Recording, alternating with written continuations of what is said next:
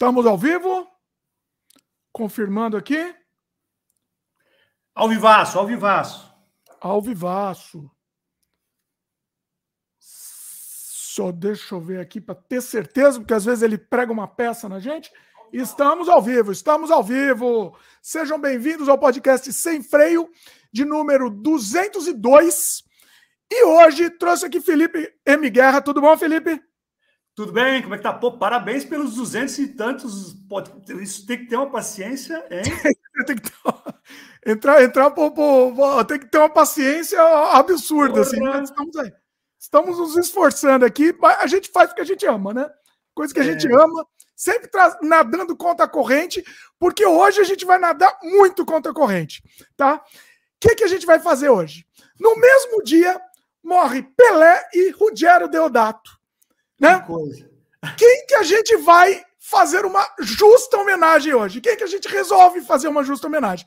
Obviamente que não podia ser outro, Ruggero Deodato. Obviamente, Exato. o grande gênio, diretor italiano, controverso, de cinema extremo, cinema, cinema maravilhoso. E é isso que a gente vai conversar hoje, sobre o cinema do Deodato. Certo, eu espero, eu espero que ninguém fale que era melhor ver o filme do Pelé, né?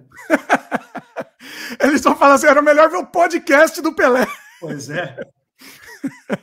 Também daria, bom. hein? Também daria. Pois é, pois é. Mas é isso, pessoal. A gente, a nossa ideia sempre é trazer aqui não é o que vocês querem ouvir, é o que a gente acha que é importante vocês ouvirem. É assim que funciona aqui o Sem Freio, essa é a ideia, né?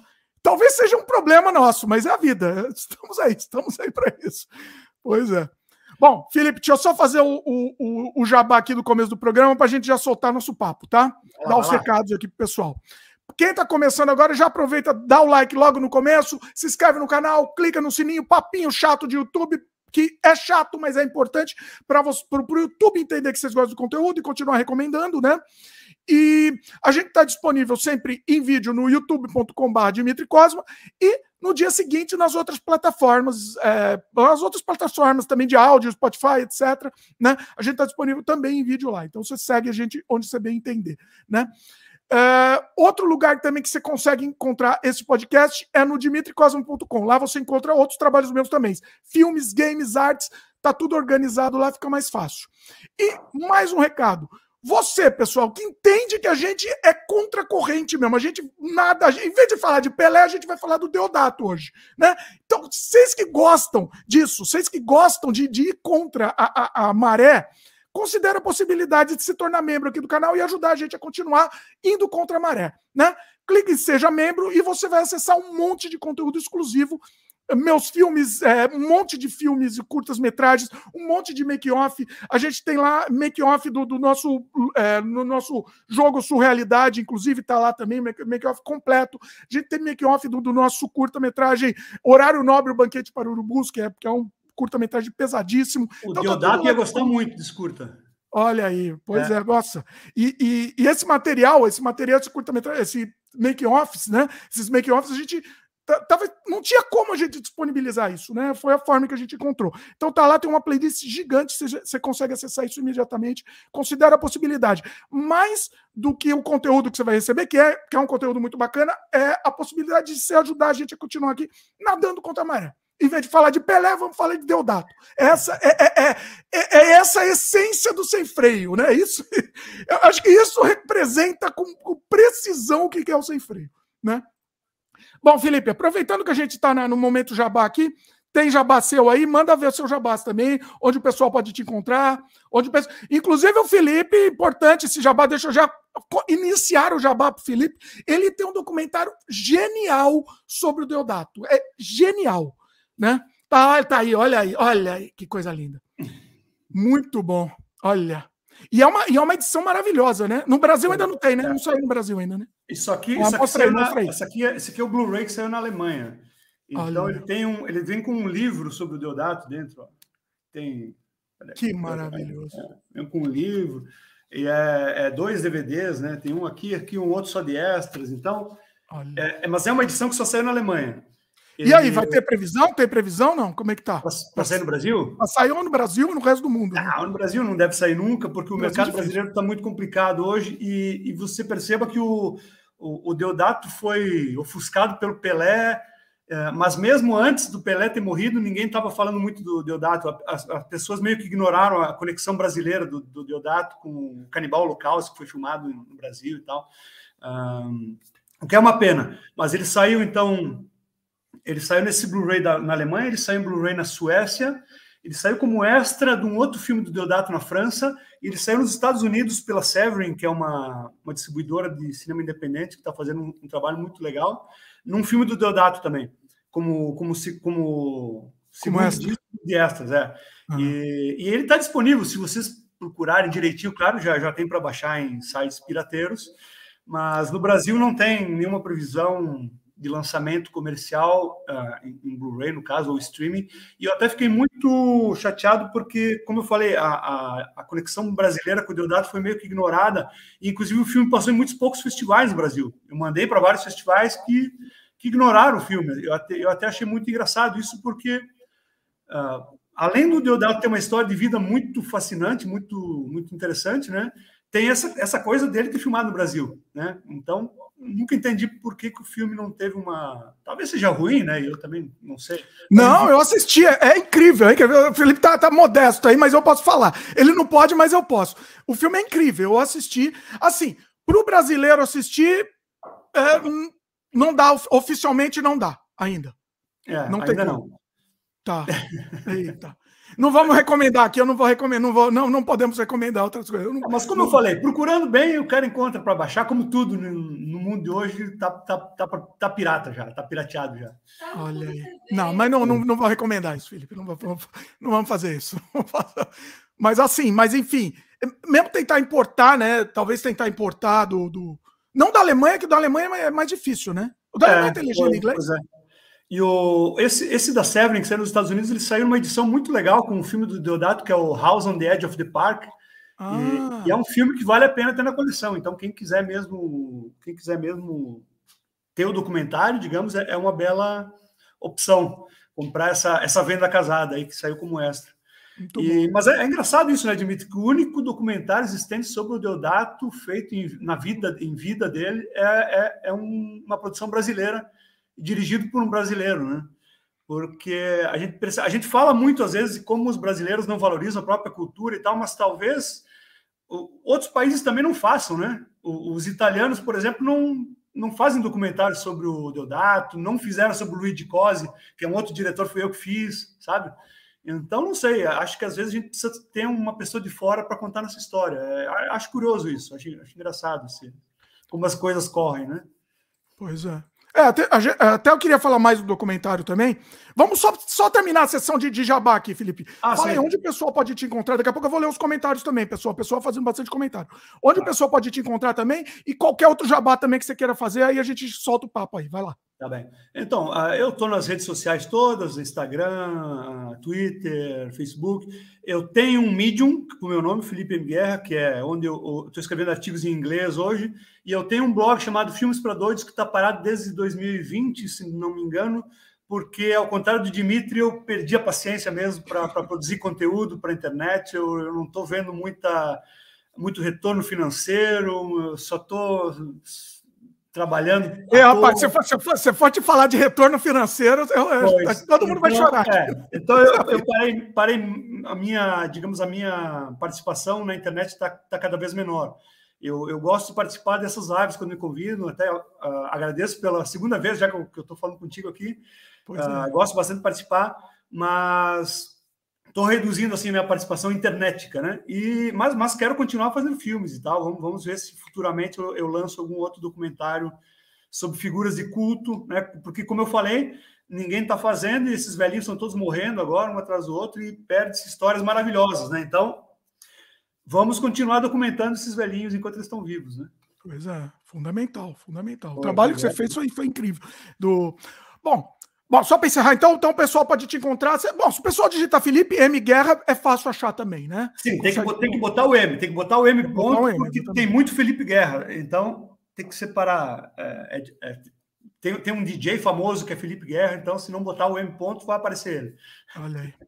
Não sou eu. Bom, vamos para o papo aqui. Deixa eu só ler os comentários. Ah, o Rubens Melo chegou aqui. Fala aí, Rubão. Grande, Grande Rubão.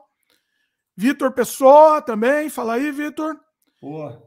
Temos também um, uma presença internacional aqui, o Martin Bain. Opa! Ele falou que ele infelizmente não consegue entender, não consegue se comunicar, tem a barreira da linguagem aqui, mas é, ele gostou muito do seu documentário do Deodato, Felipe. Foi ele o autor do, do livro aqui do. Que tem ah, no... ele tá falando, foi ele que fez o booklet. Olha. É, aí. exato, foi, foi. O famoso Martin Bain. Muito é, bom. Aqui, câmera, tá o nome dele aqui, inclusive. Ah, olha aí. Dele, é, ele é um pesquisador com. Ele está escrevendo agora um, um, um livro sobre. Um, ele vai escrever um livro, acho, sobre o Deodato, se não me engano além desse que saiu aqui no, no Blu-ray, né? E ele tem um trabalho muito grande sobre o canibal holocausto também, só analisando o canibal holocausto. Então ele é mesmo, ele é, ele é alemão, se não me engano. Muito bom. Bom, então, talvez depois tenha uma legenda aqui, talvez na legenda ele consiga depois traduzir, mas aí não dá para uhum. fazer ao vivo. É a uhum. vida. É a vida. É a vida, é a vida. Uh... Quer falar alemão? Sabe falar alemão não? Eu não sei falar alemão. Fica para a próxima. Fica para a próxima encarnação aqui. Não. É. É, Pedro Pereira. É, olá, Direto de Portugal, olá. hein? Direto de Portugal. Portugal, olha aí. Olha aí, ó. Ah, ele tá. Ele só veio, ele só veio para falar oi, mas amanhã ele assiste inteiro. Ele vai assistir é, a gravação. É tarde, em Portugal é tarde agora. Ah, verdade. Que horas são aí? aí tá, que, que horas são aí em Portugal? Meia-noite e dez agora. Olha aí. É complicado, complica. É, é. A gente tentou arrumar um, um horário bom para o pessoal do Brasil, né? Mas então. Bom. É a maravilha pode... da internet, fica disponível depois. É, pois é. Vocês podem fazer comentários também, pessoal, perguntas, fiquem à vontade, tá? Vamos lá. Bom, vamos lá, Felipe. É, quer, vamos começar. Quer, prefere começar do começo? Eu queria falar um pouco da sua história também com o Deodato. Sim. Eu não sei se a gente deixa isso para depois ou vai uma, uma, uma, uma maneira mais cronológica, ou, ou a gente fala um pouco da sua história e depois volta, né? O que, que você prefere? Podemos começar assim, pode ser a minha história com o Deodato, como é que eu conheci o Deodato, etc. Podemos. Pode ser. Vamos tá. lá, então. Então, a, o meu primeiro contato com a obra do Deodato foi, acho que como muitos brasileiros que cresceram, que foram crianças nos anos 80, foi graças ao Silvio Santos. Ele Olha tinha a sessão das 10, né, que passava no domingo, muito depois das 10, digamos, era a sessão das 10, mas começava 11 horas, meia-noite, e ele passou um filme chamado Os Caçadores de Atlântida, que no original é Predatori de Atlântida, né? Eu, obviamente, nessa época nem sabia quem era o Ruggero Deodato e nem que o Ruggero Deodato tinha dirigido esse filme, porque nos créditos ele está com o nome em inglês, um pseudônimo em inglês que é Roger Franklin, sabe? Então, ah. só muito tempo depois, com o IMDB, a internet e tal, que eu fui descobrir que esse filme era do Deodato, né? Mas eu vi esse filme criança, eu não tinha nem idade para ver o filme, na verdade, o filme é extremamente violento, sabe? Então, uh, vendo esse filme, tipo, nossa, para uma, é, uma criança é tudo que você quer ver, né? É, é, porque é um filme tipo Mad Max, uma cópia de Mad Max italiana, e, e tem uma contagem de cadáveres absurda, assim, morre tipo umas mil pessoas o filme inteiro, sabe? E, então eu fiquei louco aquilo. Eu gravei da TV, eu me lembro, eu mostrava para todos meus amigos. E mesmo sendo um filme bastante limitado assim, em recursos, você via que tinha ali alguma criatividade, tinha um, digamos, na falta do termo melhor, tinha um, tesão assim de fazer aquilo, sabe? Que, que, mesmo o Deodato, depois quando eu conheci ele pessoalmente, ele disse que ele não gostava do filme, mas você percebe que ele está se divertindo muito fazendo aquele filme, sabe? Então ali foi o meu primeiro contato. Inclusive, ele comentou, ele comentou que muito do filme foi improvisado, né? Meio que inventado na exato, hora. Assim, né? Exato, é. Isso, isso até a gente pode falar mais depois, mas a, o Caçadores Sim. Atlântida tem uma história engraçadíssima, assim, de bastidores, porque ele foi para as Filipinas para fazer um filme e, e, foi meio que enganado, assim, não, não tinha muito projeto, não tinha muito dinheiro e tal. Mas vamos falar mais sobre isso depois, porque eu, essa história é boa. É, vamos e, na ordem é, dos filmes, né? Pois é. Isso, isso. E depois, graças a, a a maravilha das videolocadoras brasileiras, né? Eu comecei a ter contato com outros filmes dele, mas também sem ainda ter aquele, aquela coisa de dizer, opa, esse filme é do Ruggero Deodato, sabe? Eu via, eu, eu, eu, eu, gostava, mas ainda não tinha essa coisa de separar por diretor, né? Então eu vi, por exemplo, um, um filme dele que eu gosto muito, que chama A Face no Brasil, em italiano é um delito pouco comum, né? Eu vi também ainda muito criança, muito antes de ter idade para ver. Depois eu vi O Último Mundo dos Canibais, que é o primeiro filme de canibal dele. E aí eu comecei a, claro, ficar mais velho, mais pesquisar um pouco mais sobre cinema, e aí eu percebi, olha, existe esse sujeito chamado Ruggero Deodato, e ele dirigiu um filme que é extremamente controverso, extremamente violento, chamado Canibal Holocausto, né? Isso foi em meados dos anos 90. E a primeira vez que eu ouvi falar no filme foi quando, na minha cidade natal, lá no Brasil, uma cidadezinha pequena, né? Uma vez um. Eu estava conversando sobre cinema com alguém uh, mais velho e ele me disse: Olha, uma vez eu vi um filme no cinema e, e as pessoas morriam de verdade no filme. E eu pensei que ele estava falando Faces da Morte, né? Aquele documentário que também é falso, não, também, também, não morre de verdade. É. E eu achei que ele estava falando disso, mas aí ele começou a me contar: não, tem uma cena que os caras estão filmando os índios e a câmera cai e você vê os índios comendo as tripas do cara. E tá, não é bem assim a cena, mas na cabeça dele era, né? E aí fiquei, ele aumentou o filme, aumentou. É, exato. E que filme é esse? Que filme será que é esse, meu Deus do céu? E aí eu comecei a pesquisar e descobri que havia esse filme chamado Canibal Holocausto que começou a ficar famoso depois quando saiu a Bruxa de Blair, em, em 1999, né? Porque aí as pessoas começaram a perceber, opa, uh, tem esse novo estilo de cinema chamado found footage, mas já existia antes alguns filmes nessa linha. E aí lembraram do Deodato, né, do Canibal Holocausto, e foi o que deu uma segunda vida, digamos, para ele também, né? Mas mas eu já tinha ouvido falar antes e já tinha visto uma cópia pirata do filme VHS antes da Bruxa de Blair também. Então, Inclusive, eu... assim, era pirata, porque nem locadora tinha, não, né? Não, assim, tinha, não tinha. É, totalmente banido. Não era nem banido, ninguém nem sabia da existência desse é. filme. É. Aqui no Brasil, o filme passou no cinema, em... ah, é? mas muito tempo depois, em 85, 86. Olha! E é por, por isso que esse meu amigo viu, entendeu? Esse, ah. mas, claro, não passava em, passava em cinema vagabundo, né? Não passava em cinema. Cinema shopping não tinha na época, a gente tem que lembrar também que era outros tempos, né? Então ele passava em, em cinemas B, tipo, como um programa, um programa ah, para cinemas de mais vagabundos, digamos, mais longe do centro, sabe? Mais longe da, da, dos grandes cinemas que passavam os blockbusters de Hollywood. Então Sim. passou aqui, passou lá no interior, digamos, do Rio Grande do Sul, e mas em vídeo nunca saiu. E em DVD saiu muito tempo depois da, da Bruce Blair, né? Então ele estava totalmente esquecido, assim, não só no Brasil, mas no resto do mundo. Assim, na Itália ninguém lembrava mesmo do filme. E foi a Bruxa de Blair que, que resgatou o, o, o, filme. Ele era conhecido por esses malucos que nem nós, né? Que, que, que eram cinéfilos, super cinéfilos, e, e ouviam falar dessas lendas urbanas, iam atrás do filme. Eu consegui essa cópia pirata na época da internet. Antes era muito difícil de conseguir, sabe? Então eu comprei uma, uma fita VHS que era tipo a quinta cópia, talvez, da, sabe, a cópia da cópia da cópia da cópia, você via o negócio tudo meio apagado já. E, e isso ajudava dava, a alimentar. Dava um clima melhor, maior Exato, ainda, né? Porque ajudava a alimentar aquela ideia que era tudo real, né? Porque Sim. como a qualidade era ruim, você, você meio que via a coisa, opa, eu acho que isso é verdadeiro, entendeu? o efeito especial ruim era meio que maquiado com aquela, com aquela cópia apagada, né? Sim. Então, eu, eu acho muito mais legal você ver um filme desse assim do que numa cópia restaurada em Blu-ray toda limpinha, sabe? Então, porque aumenta a mítica da coisa, né? É, e fica meio. É, você vê os, os defeitos, né? Você vê mais uhum. os defeitos. É legal, é legal não, dessa outra forma. Não, não que. Não, assim, eu, eu gosto das duas formas, né? Uma, uma pelo sim, realismo, sim, sim, outra, pela, outra, pela, produção, outra pela, mais pelo background é. da produção. Né? Eu gosto, eu gosto também. Mas aí, para conhecer mesmo pessoalmente o Deodato, eu, eu, eu, eu, conheci. Então, bom, então teve todo essa, essa, esse, esse meu reconhecimento cinéfilo do Deodato. Comecei a, a reconhecer o nome dele, comecei a ver outros filmes dele. Eu, eu tive uma fase que eu era muito. Uh, não vou dizer obcecado, eu era muito interessado nesse ciclo italiano dos filmes de canibalismo, sabe? Do Canibal Holocausto, Último Mundo dos Canibais, Canibal Ferox, né?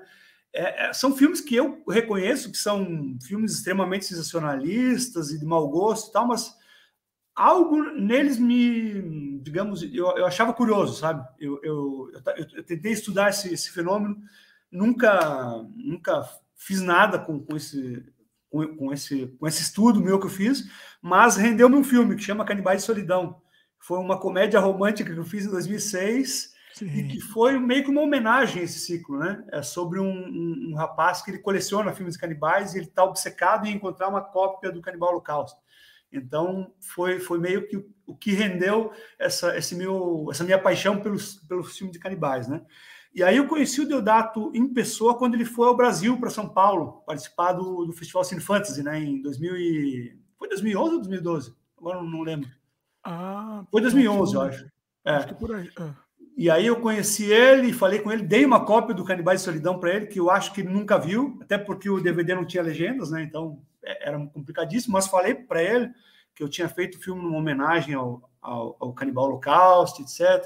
E eu percebi que ele ficou muito fascinado com a maneira como eu, eu tinha esse carinho pela obra dele, conhecia muito. Ó, tem essa foto aqui, ó. Pera aí, Felipe. Aqui falamos e olha aí. Exato. Ó a é, cena.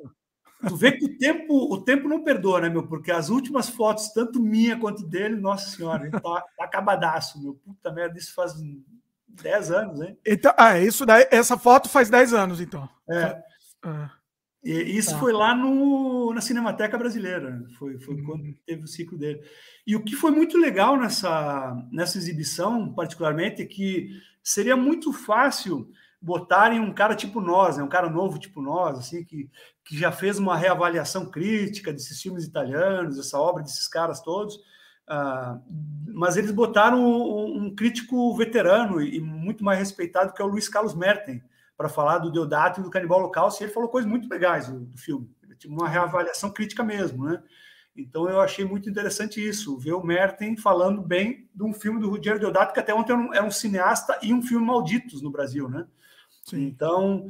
Ah, nem pra... maldito, né? Eu não, eu não sei nem maldito, seria ignorado, acho. Mas ignorado. ignorado é, ignorado. ignorado. É.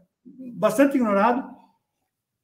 Mas eu digo, mesmo os outros filmes do Deodatos que saíram no Brasil, em, em vídeo primeiro, e, mesmo os poucos que chegaram no cinema, nunca foi um diretor celebrado no Brasil, sabe? Sim. Nunca foi um diretor conhecido, assim, que as pessoas falavam, nossa, Deodato, sabe? Ele costumava se dar uma importância muito maior do que ele tinha na vida real, infelizmente. Ele, ele se achava muito mais eh, famoso, digamos, mais célebre do que ele era. E ah. ele, ele, ele, acabou, ele acabou sendo um cara, ironicamente, foi abraçado por um, um, um tipo de público de cinéfilo que ele não gostava, que é o fã de terror, né? Nós, ah. fãs de terror, fantástico. Ele não se considerava um. Tu viu no documentário, né? Ele não se considerava Sim. um terror. Ele, ele teve a guinada no final da carreira que ele falou: ah, comecei a fazer filme de terror oficialmente. Exato, exato. Antes ele não. É verdade. Porque ele viu que eram esses os fãs, é, eram essas pessoas que ainda estavam ligando para ele, digamos, né? Sim. Ele tentou ser um diretor mainstream, um diretor comercial. Uh, deu certo na sua época, ele realmente fez filmes que, que, que, foram sucesso de bilheteria, mas ele nunca alcançou a fama, essa mesmo assim, uma distinção de ó, oh, precisamos chamar o Deodato para fazer aqui o filme da Marvel, sabe? Um exemplo estúpido, mas enfim. Uh, ele e ele tentava, né? Ele falou até do, do, Piranha, lá do, do, James Cameron, né? É, foi, pois é, então, teve caras que usaram isso para dar o salto, né? Para é. algo maior. O Deodato nunca realmente conseguiu. O máximo que ele conseguiu, assim, de, de, de dar o salto, digamos, do lado B para algo maior foi quando ele, ele foi trabalhar com a Canon, né? Que também já era não era algo tão, digamos, blockbuster, né? Quando ele foi para os Estados Unidos trabalhar com qualquer num, num filme chamado Os Bárbaros, de Barbarians, né?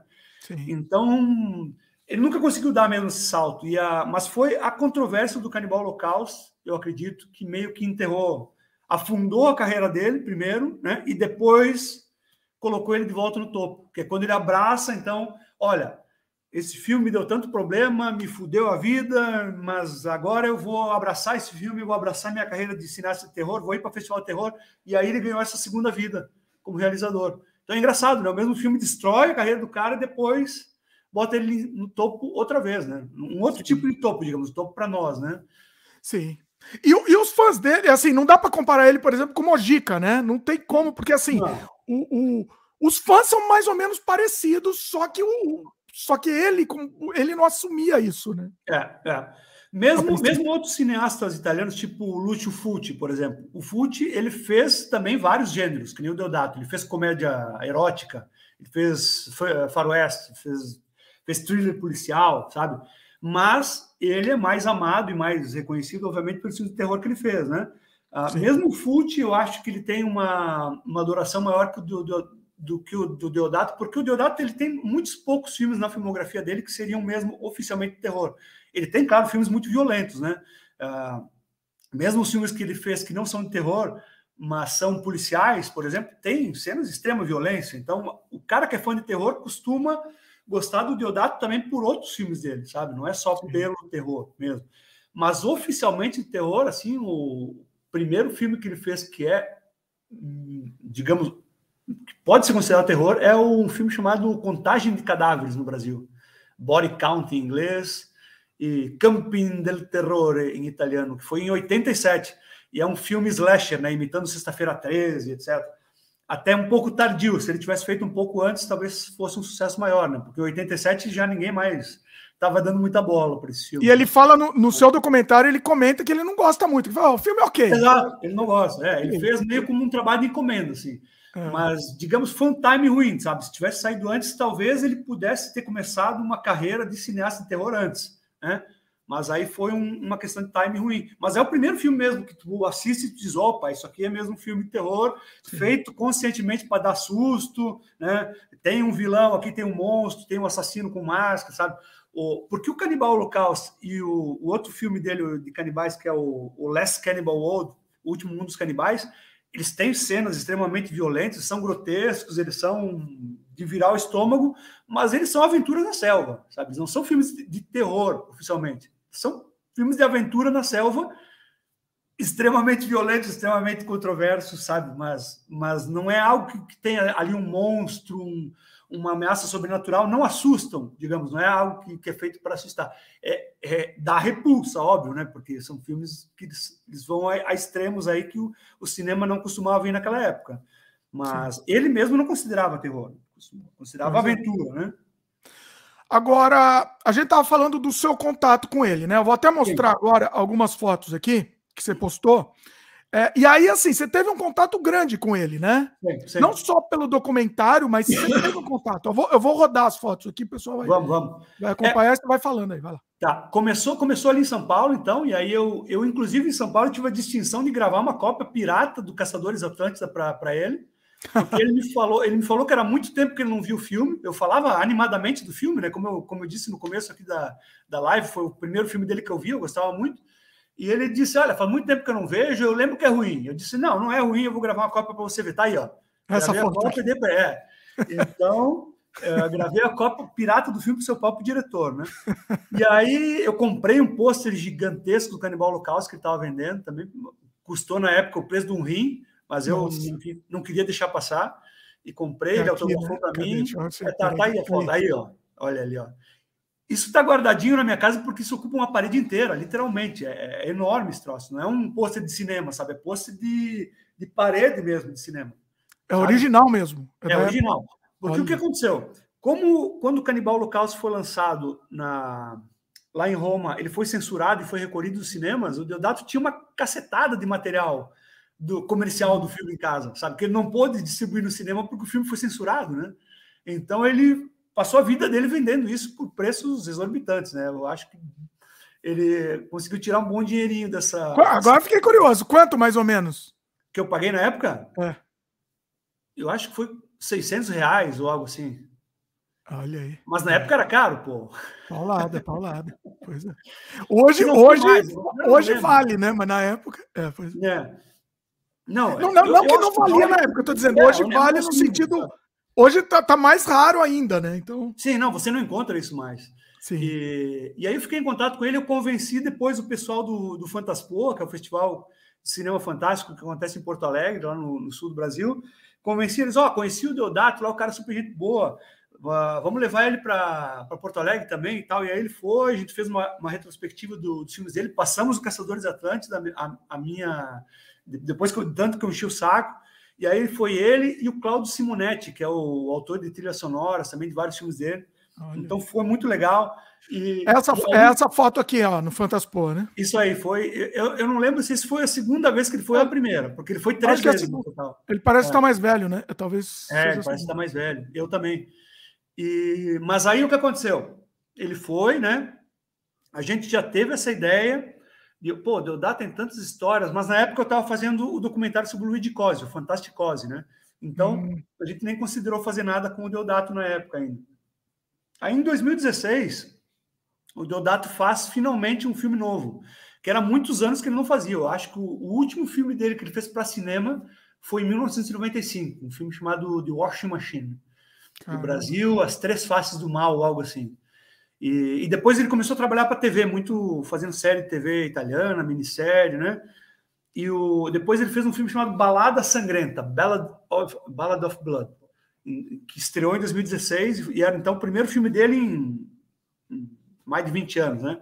E aí foi exibido no Fantaspoa e a gente teve essa ideia, pô, vamos fazer o um documentário sobre o Deodato, né? Já que ele está lançando um filme depois de tanto tempo e tendo essa história de vida dele tão, tão rica. A gente sempre fica, né, Dimitris, pensando assim, pô, alguém vai fazer, alguém vai fazer. Pô, o cara é foda, o cara tem uma história. Espera legal. alguém fazer, né? A gente sempre espera alguém, né? É. Eu pensei isso do Mojica também, sabe? Alguém vai fazer um baita de um filme sobre Mojica. Nunca fizeram, sabe? Que merda. Né? Tem um documentário maldito do, do Barcinski e tal, mas eu acho que é você, pequena... tem, você fez uma você tem é. uma prévia aí do Mojica você fez um, um, embrião vamos dizer do Mojica né você eu tem... fiz uma entrevista com ele né, do, é. um projeto do MIS mas eu sempre quis fazer é, eu tive a ideia de fazer um filme um documentário sobre o a meia noite levar em sua alma só quando ah. o filme ia fazer 50 anos mas eu não fiz mas enfim a gente sempre tem essa ideia que alguém vai fazer né então em 2016 uhum. fizemos então a entrevista com o Deodato fizemos essa filmagem todos os filmes e aí eu fui editando o material e em 2019 ele ia fazer 80 anos de idade, a gente convenceu ele a voltar a terceira vez para Porto Alegre para comemorar o aniversário dele conosco. A gente fez um bolo com uma imagem dele é empalado, tá né? Ele ficou louco, ficou alucinado quando viu. E nesse mesmo, nessa mesma noite eu pedi a minha amada Daniela Monteiro em casamento. Aí tem a foto ali também que foi um, um aqui, né? Ah, é. Ali, foi uma baita de uma sacada essa foto. No, a, fotógrafa, acho que foi a Beta que tirou. Foi incrível porque ele estava emocionado e percebe que ele está meio chorando ali, ele tentando esconder uma lágrima, sabe? Ele se emocionou. Ele é todo durão, todo metido a machão, assim, mas nessa época, nessa hora, ele estava meio uh, emocionado, está limpando uma lagriminha ali e tal. E a, e a Beta pegou a foto bem na hora, assim, achei incrível, né? E, e aí a gente passou o documentário, foi a estreia mundial do documentário.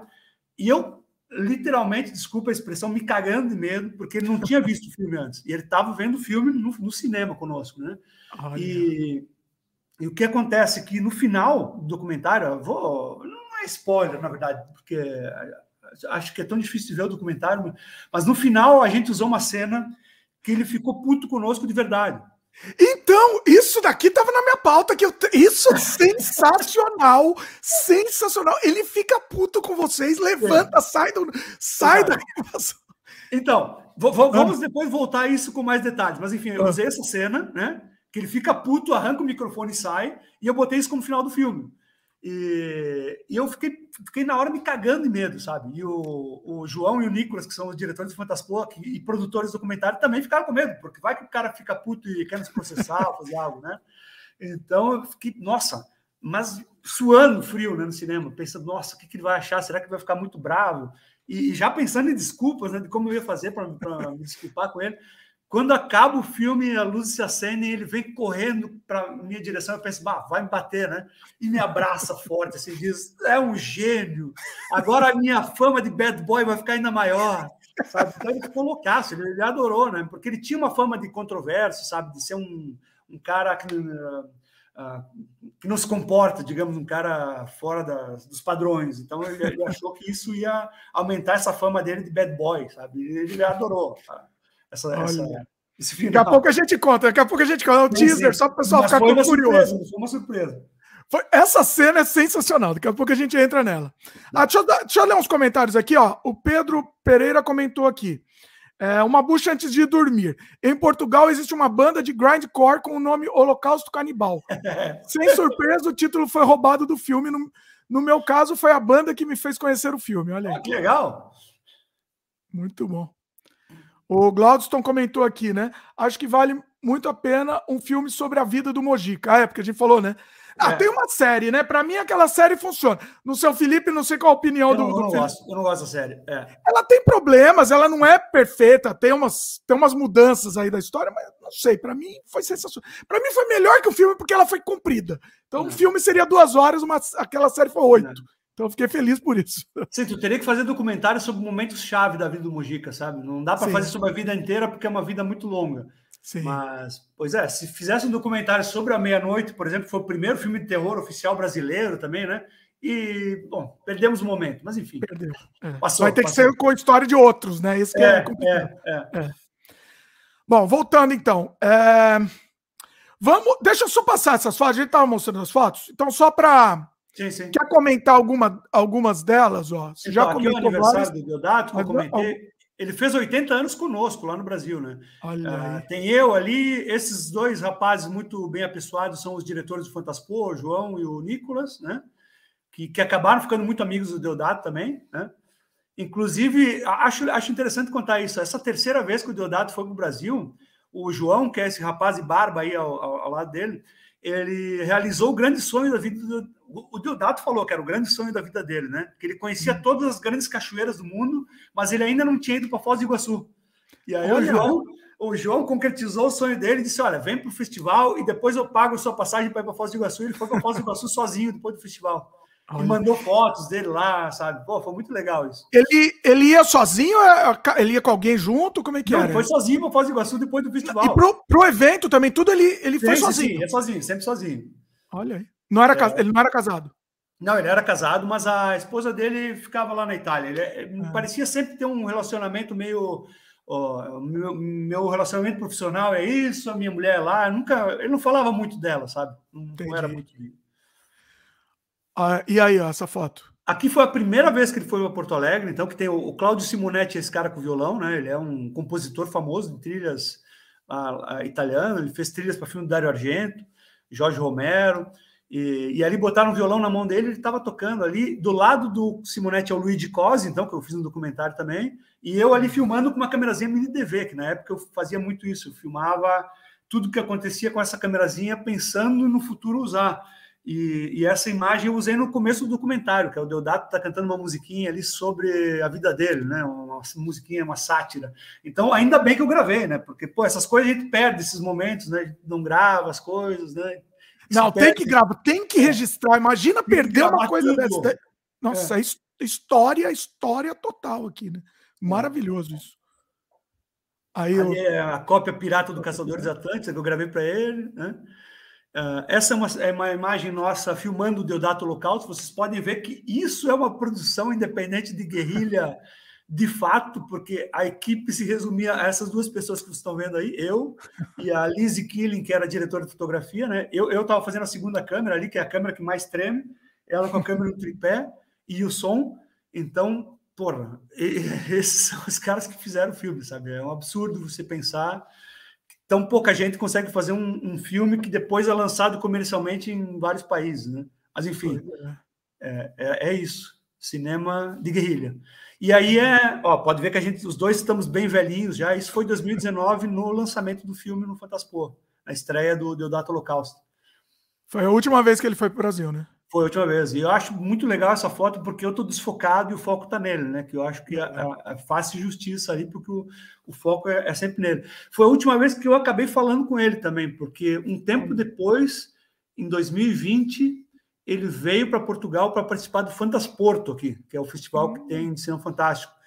Mas aí estava começando a pandemia, sabe? O, o, o, mais grave da pandemia do, do coronavírus, e, e eu a gente combinou de se encontrar lá no Porto mas eu acabei não indo porque na Itália estava bem fodido, lembra? Na Itália estavam vários casos e tal, e eu fiquei com medo de pegar a Covid dele e de ele pegar porque ele era muito velhinho, né? Ou talvez dele pegar. não sabia se eu tinha ou não, naquela época estava uma confusão, lembra? Não tinha teste, né? era, é. era, difícil, né? Então eu acabei não encontrando ele e nunca mais encontrei-o pessoalmente. Acabou sendo 2019 mesmo a nossa última, nosso último encontro, que é uma pena. Queria ter visto ele mais uma vez, mas a vida é assim, né, cara? A gente faz essas escolhas e, e pronto. E a gente e acha, né? Ah, vai ter uma outra chance, né? A gente sempre é. pensa isso. Ah, vai, vai ter outra oportunidade. É. é. complicado. É sempre assim, é sempre assim. Depois a gente fala, depois a gente fala. Depois fala. E, é. é. E nunca mais também, nunca mais acabei também falando com ele muito, sabe? Depois do o, o documentário passou em vários festivais e e, mas eu acabei meio que perdendo contato, sabe? Foi, foi até uma, uma burrice da minha parte. Devia ter falado mais com eles. Ó, oh, o documentário está passando em tal lugar, é, super legal, o pessoal gostou, mas eu não sei. Uh, fiquei um pouco distante, assim, não, não foi algo planejado, sabe? Foi algo que aconteceu. É, Essa coisa do coronavírus também foi muito louco, né? Deixou todo mundo meio longe, devia nos aproximar e nos afastou mais, sabe? Então, pô, é, é algo que hoje, hoje eu lamento bastante, assim, ainda mais ele tendo partido tão de repente, né? Porque ele não estava doente, ele não estava, tipo, agonizando no hospital. Foi, foi mesmo, foi para o hospital, pumba, morreu, sabe? Então, do que, que foi? Foi do quê? Né? Foi inesperado e não, não, eu acabei não, não tendo um outro contato com ele depois de 2019. Então é uma, é uma pena, uma pena. Mas fazer o quê? Mas do que você sabe do que, que ele morreu? Como é não, não sei, não sei. Mas ele estava bem velhinho já. Ele tinha tido um, um, ele tinha sofrido um infarto em 2016, quando ele fez o, o último filme dele. E, e, ele achou que ele ia morrer na época. Ele estava muito abatido. Ele, ele, chegou a ter um problema grave no coração. E as últimas vezes que ele foi ao Brasil, ele parecia mesmo bem, bem mais velhinho, sabe, do que as primeiras vezes. Sim. Então ele estava tava frágil, digamos, né? Tipo o Mojica, lembra o Mojica no, no, fim da vida, que estava bem magrinho, bem mal? Era, era mesmo assim o Deodato também. Eu acho mas olhando assim pela foto, não, assim, ele parece até, até bem, né? Assim, é, parece bem, mas, mas ele estava meio fraquinho, assim, via que ele estava mais encurvado, mais. Uhum. É, não sei, acho que esses caras, depois de um tempo, eles não, não resistem, mas essas pessoas têm uma data de validade, assim, né? E quando uhum. passam por um problema do coração muito grave, tu percebe depois que eles meio que definham, né? Sim. Mas ele, ele, ele sempre foi muito muito agitado, sabe? Ele ia nos ativo, festivais, né? ativo, exato. Ele ia nos festivais, ele abraçava todo mundo, ele dava autógrafo, ele gritava, pulava, corria, sabe? Ele, ele, não, ele realmente não aparentava a idade que ele tinha. Né? Sim. Eu lembro também, eu tenho, eu vou mostrar daqui a pouco também. É, tem até uma história curiosa aqui. Mas só comenta essa foto. Eu gosto da alegria mesmo dele com esse bolo. É sensacional. Não, ele ficou, ele ficou, ele ficou impressionadíssimo com o bolo. E, e se, bem, se eu bem me lembro, posso estar equivocado, porque o tempo passa, a gente também esquece. Ele disse que ia vender esse, esse decoração do bolo porque ele, ele, ele tinha fãs muito apaixonados de várias partes do mundo que compravam qualquer coisa sobre Deodato, sabe? E ele disse que conseguia vender isso por um valor muito absurdo, assim, para um dos colecionadores. Então veja que. Ah, isso era, um, isso era um bonequinho mesmo, não era feito de. de não, não, era é, comestível. É, é, uma boa pergunta. Eu não sei agora se era comestível ou não, mas é o bonequinho com, com o formato dele, né? Eu não sei se era comestível, mas ele ia vender. Eu sei que isso é fato que ele comentou que ia vender. Sensacional, genial. Ah, essa foto também é muito aqui, boa. Aqui sou eu e a minha amada Dani aí que está mordendo o Deodato. A gente está canibalizando o Deodato, né? Na. Essa é a primeira vez que ele foi ao Brasil, percebe-se que está 2015 ali no, Sim. no, data. É, Não, ele tinha ido para o Brasil em 2000 e, e, eu, eu, eu acho que eu encontrei ele em, em São Paulo, é, em São Paulo. São Paulo, Não, mas em Porto Alegre, é em Porto Alegre. A primeira vez que ele foi a Porto Alegre. Ah, em Porto Alegre, é. tá. Que foi em 2011, né? A primeira vez em primeira São Paulo. Vez. Em São Paulo foi 2011 ou 12, agora estou na dúvida. 11, 11, diz 11. a Dani. É. Boa. E essa aqui em Porto Alegre 2015. Então depois ele voltou ou 2013, é, agora não estou vendo. Ah, essa aí é o Primortal. É. Sensacional. Bom, já, Deixa eu aproveitar, vou mostrar também aqui, já que estamos na sessão foto, vou mostrar também. Eu tenho que vamos, fazer. Você fez sua carteirada, eu vou fazer a minha aqui também. Aqui eu também, ó, tirei. Ninguém, tava todo mundo com vergonha de tirar foto com ele. Eu falei, não, eu, se eu não tirar foto com esse, com esse rapaz, eu morro. Né? Então, assim, eu que fui lá pedir, ninguém queria pedir. Aí, quando eu fui pedir, foi todo mundo. Foi a Geisla, o Rafael, todo ah, mundo, o Rafael tudo cima. em cima lá. Né? Eu que pedi a foto e todo mundo foi lá junto. Foto comunista ainda aí, ó. Comunista, comunista. Ameaça comunista aí, o Deodato. Olha aí. E aí, o que que acontece?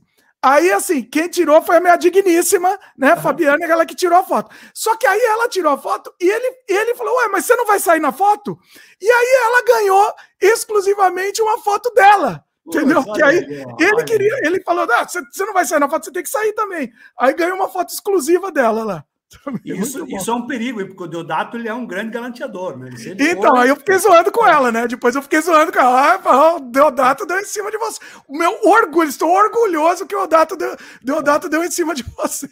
A, a esposa, a última esposa dele, agora que estava com ele ainda, era uma modelo italiana, muito mais jovem que ele. Acho que ela tem. Não vou chutar a idade porque é deselegante, mas ela é muito mais jovem que ele. E, e, ele sempre, todos os festivais que eu encontrei ele, ele sempre foi um grande galanteador, assim, sempre elogiando as mulheres.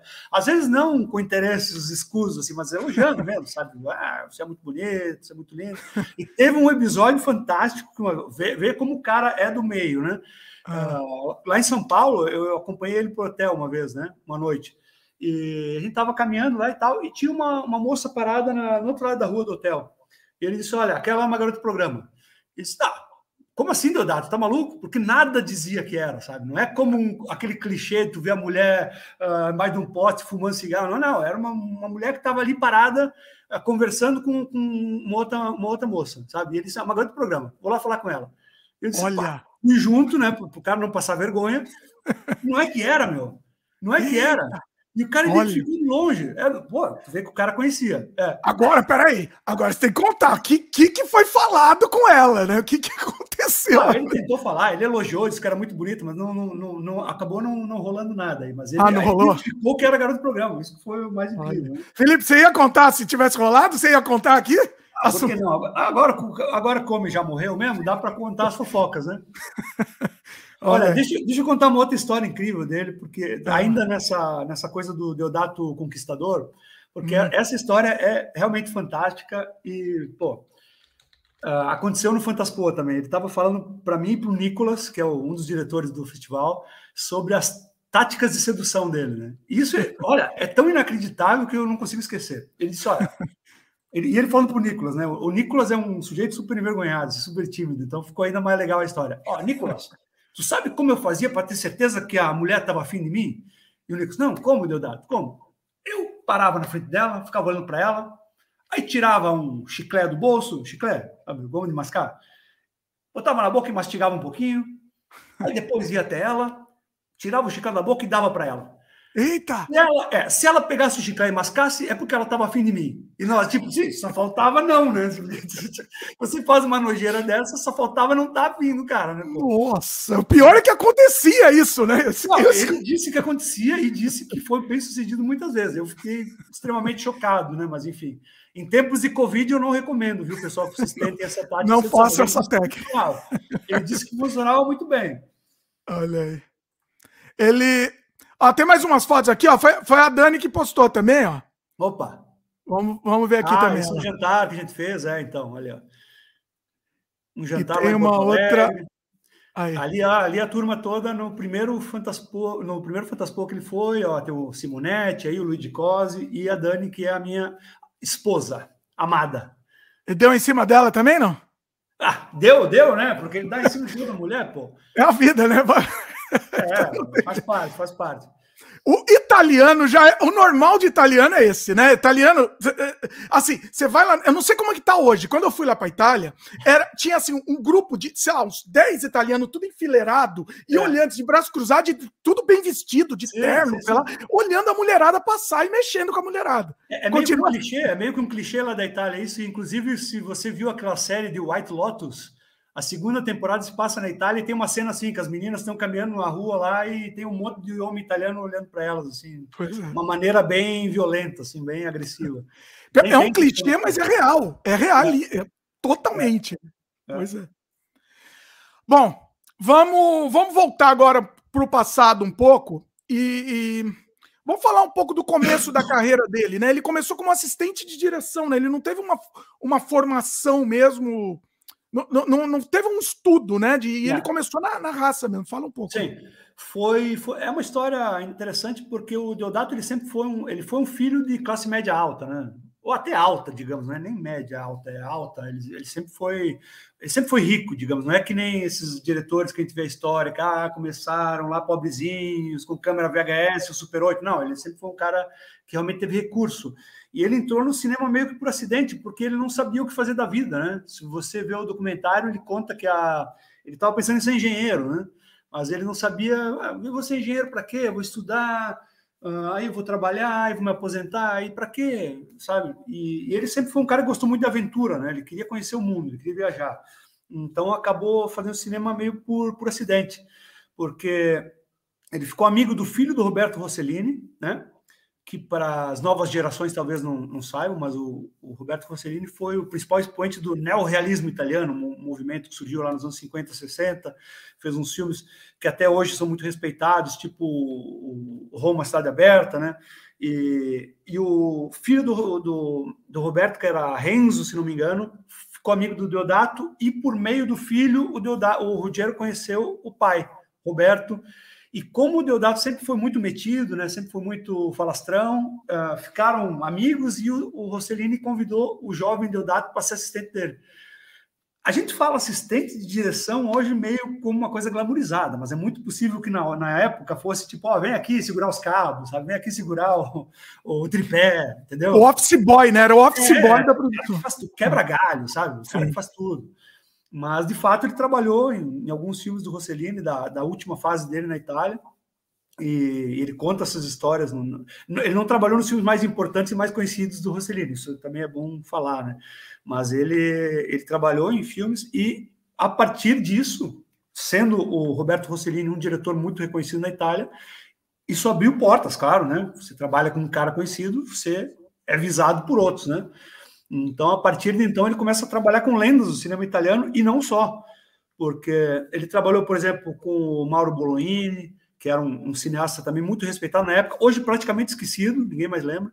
Ele trabalhou com o Ricardo Freda, igualmente um diretor muito respeitado na época, hoje pouquíssimo conhecido pela, pelas novas gerações, e trabalhou com um cara chamado Joseph Losey, que era americano e na época estava filmando na Europa porque ele teve que fugir do, da caça aos comunistas. Olha o comunismo de novo, ameaça comunista! As coisas não mudam, né? Ele teve que fugir para a Europa e o Deodato foi assistente de direção num dos filmes dele chamado Eva, filmado nos anos 60. Uhum. E a partir de então, pô, você começa a ganhar experiência e você começa a ganhar respeito, né? Trabalhar com uns mestres desses. Alguns deles já eram muito respeitados na época, outros, como o Lose, são são muito cultuados hoje, né? E, mas o diferencial mesmo na, digamos, no progresso do Deodato enquanto cineasta foi trabalhar com o Sérgio Corbucci, que era um, um, um diretor na época, na época do, para quem viu o filme novo do Tarantino, o Era uma vez em Hollywood, fala muito Sérgio Corbucci, né? Até então ele era uma figura meio ignorada também no. O outro Sérgio, né? O outro Sérgio. Exato, ele era conhecido como outro Sérgio, né? Tinha o Sérgio Leone, que era esse cara que fazia esses faroeste maravilhosos, e tinha o Sérgio Corbucci, que era o segundo Sérgio menos famoso, que fazia uns filmes um pouco mais vagabundo, digamos, né? Vagabundo, mas igualmente espetaculares. Eu gosto muito do cinema Corbucci. E o Deodato foi assistente dele, inclusive num dos maiores clássicos do Corbucci, que foi o Django, né? Com o Franco Nero. E ele fala, aí é aquela coisa, né? Quando uma coisa faz, quando uma coisa é uma merda, ninguém quer ter relação com a coisa. Quando a coisa é um sucesso, todo mundo é o pai do sucesso. A culpa é, que o, o Sérgio Corbucci morreu há muito tempo, então a gente já não sabe mais quem foi o, o verdadeiro pai da criança, mas o Deodato, ele alega que várias coisas do filme foi ele que, que inventou, né? Inclusive... Sugeriu o Franco Nero, né? Foi ele? Até que foi, porque o, o Deodato era muito amigo do Franco Nero mesmo. Eu acho que essa parte é verdade. Mas ah. outras coisas que ele fala, ah, fui eu que, que sugeri que fosse tudo lama na cidade, para eles caírem na lama, que todo mundo tivesse o, o capuz vermelho para cobrir a cara. Eu, eu, acho que tem coisas que ele um pouco exagera a participação dele na coisa, sabe?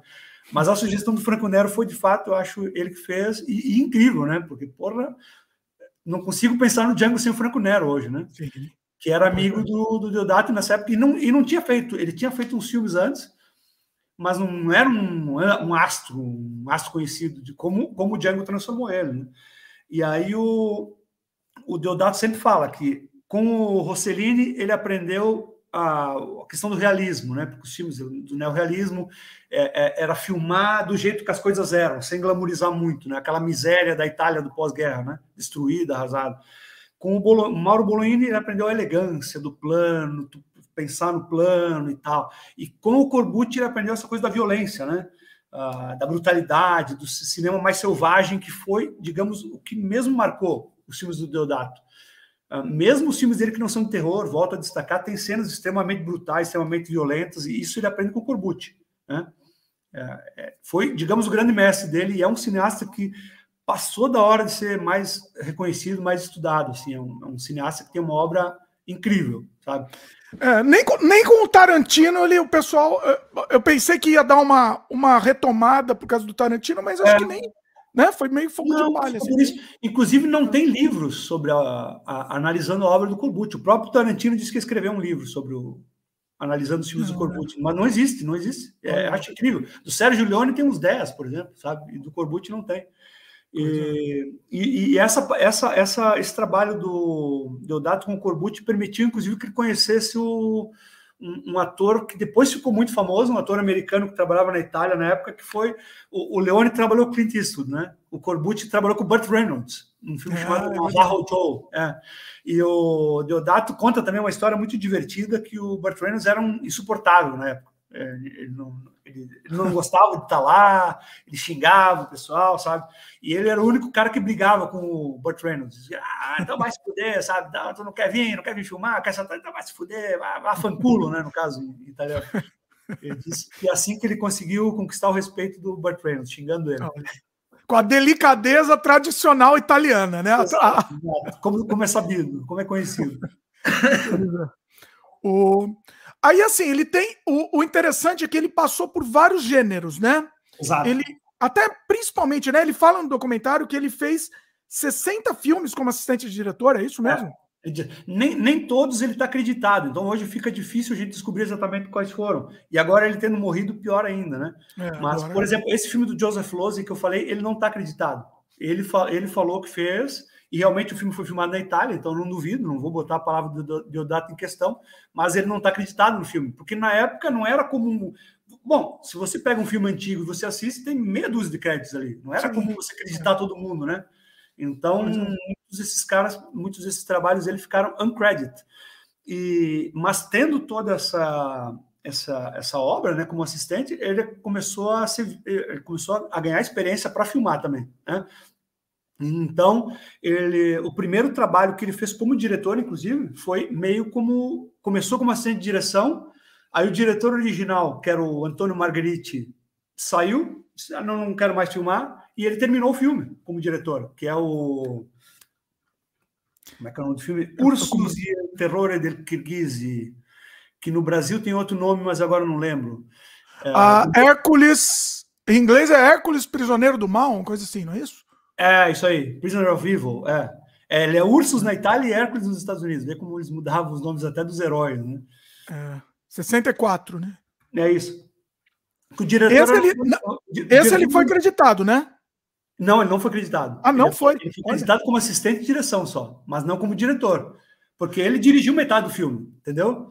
O, o Marguerite chegou um momento que ele disse: Olha, eu tenho outro trabalho, tu termina aqui para mim, Rudiero, sabe? Na época, eu acho que era muito comum isso. Esses caras eram muito picaretas, sabe? É.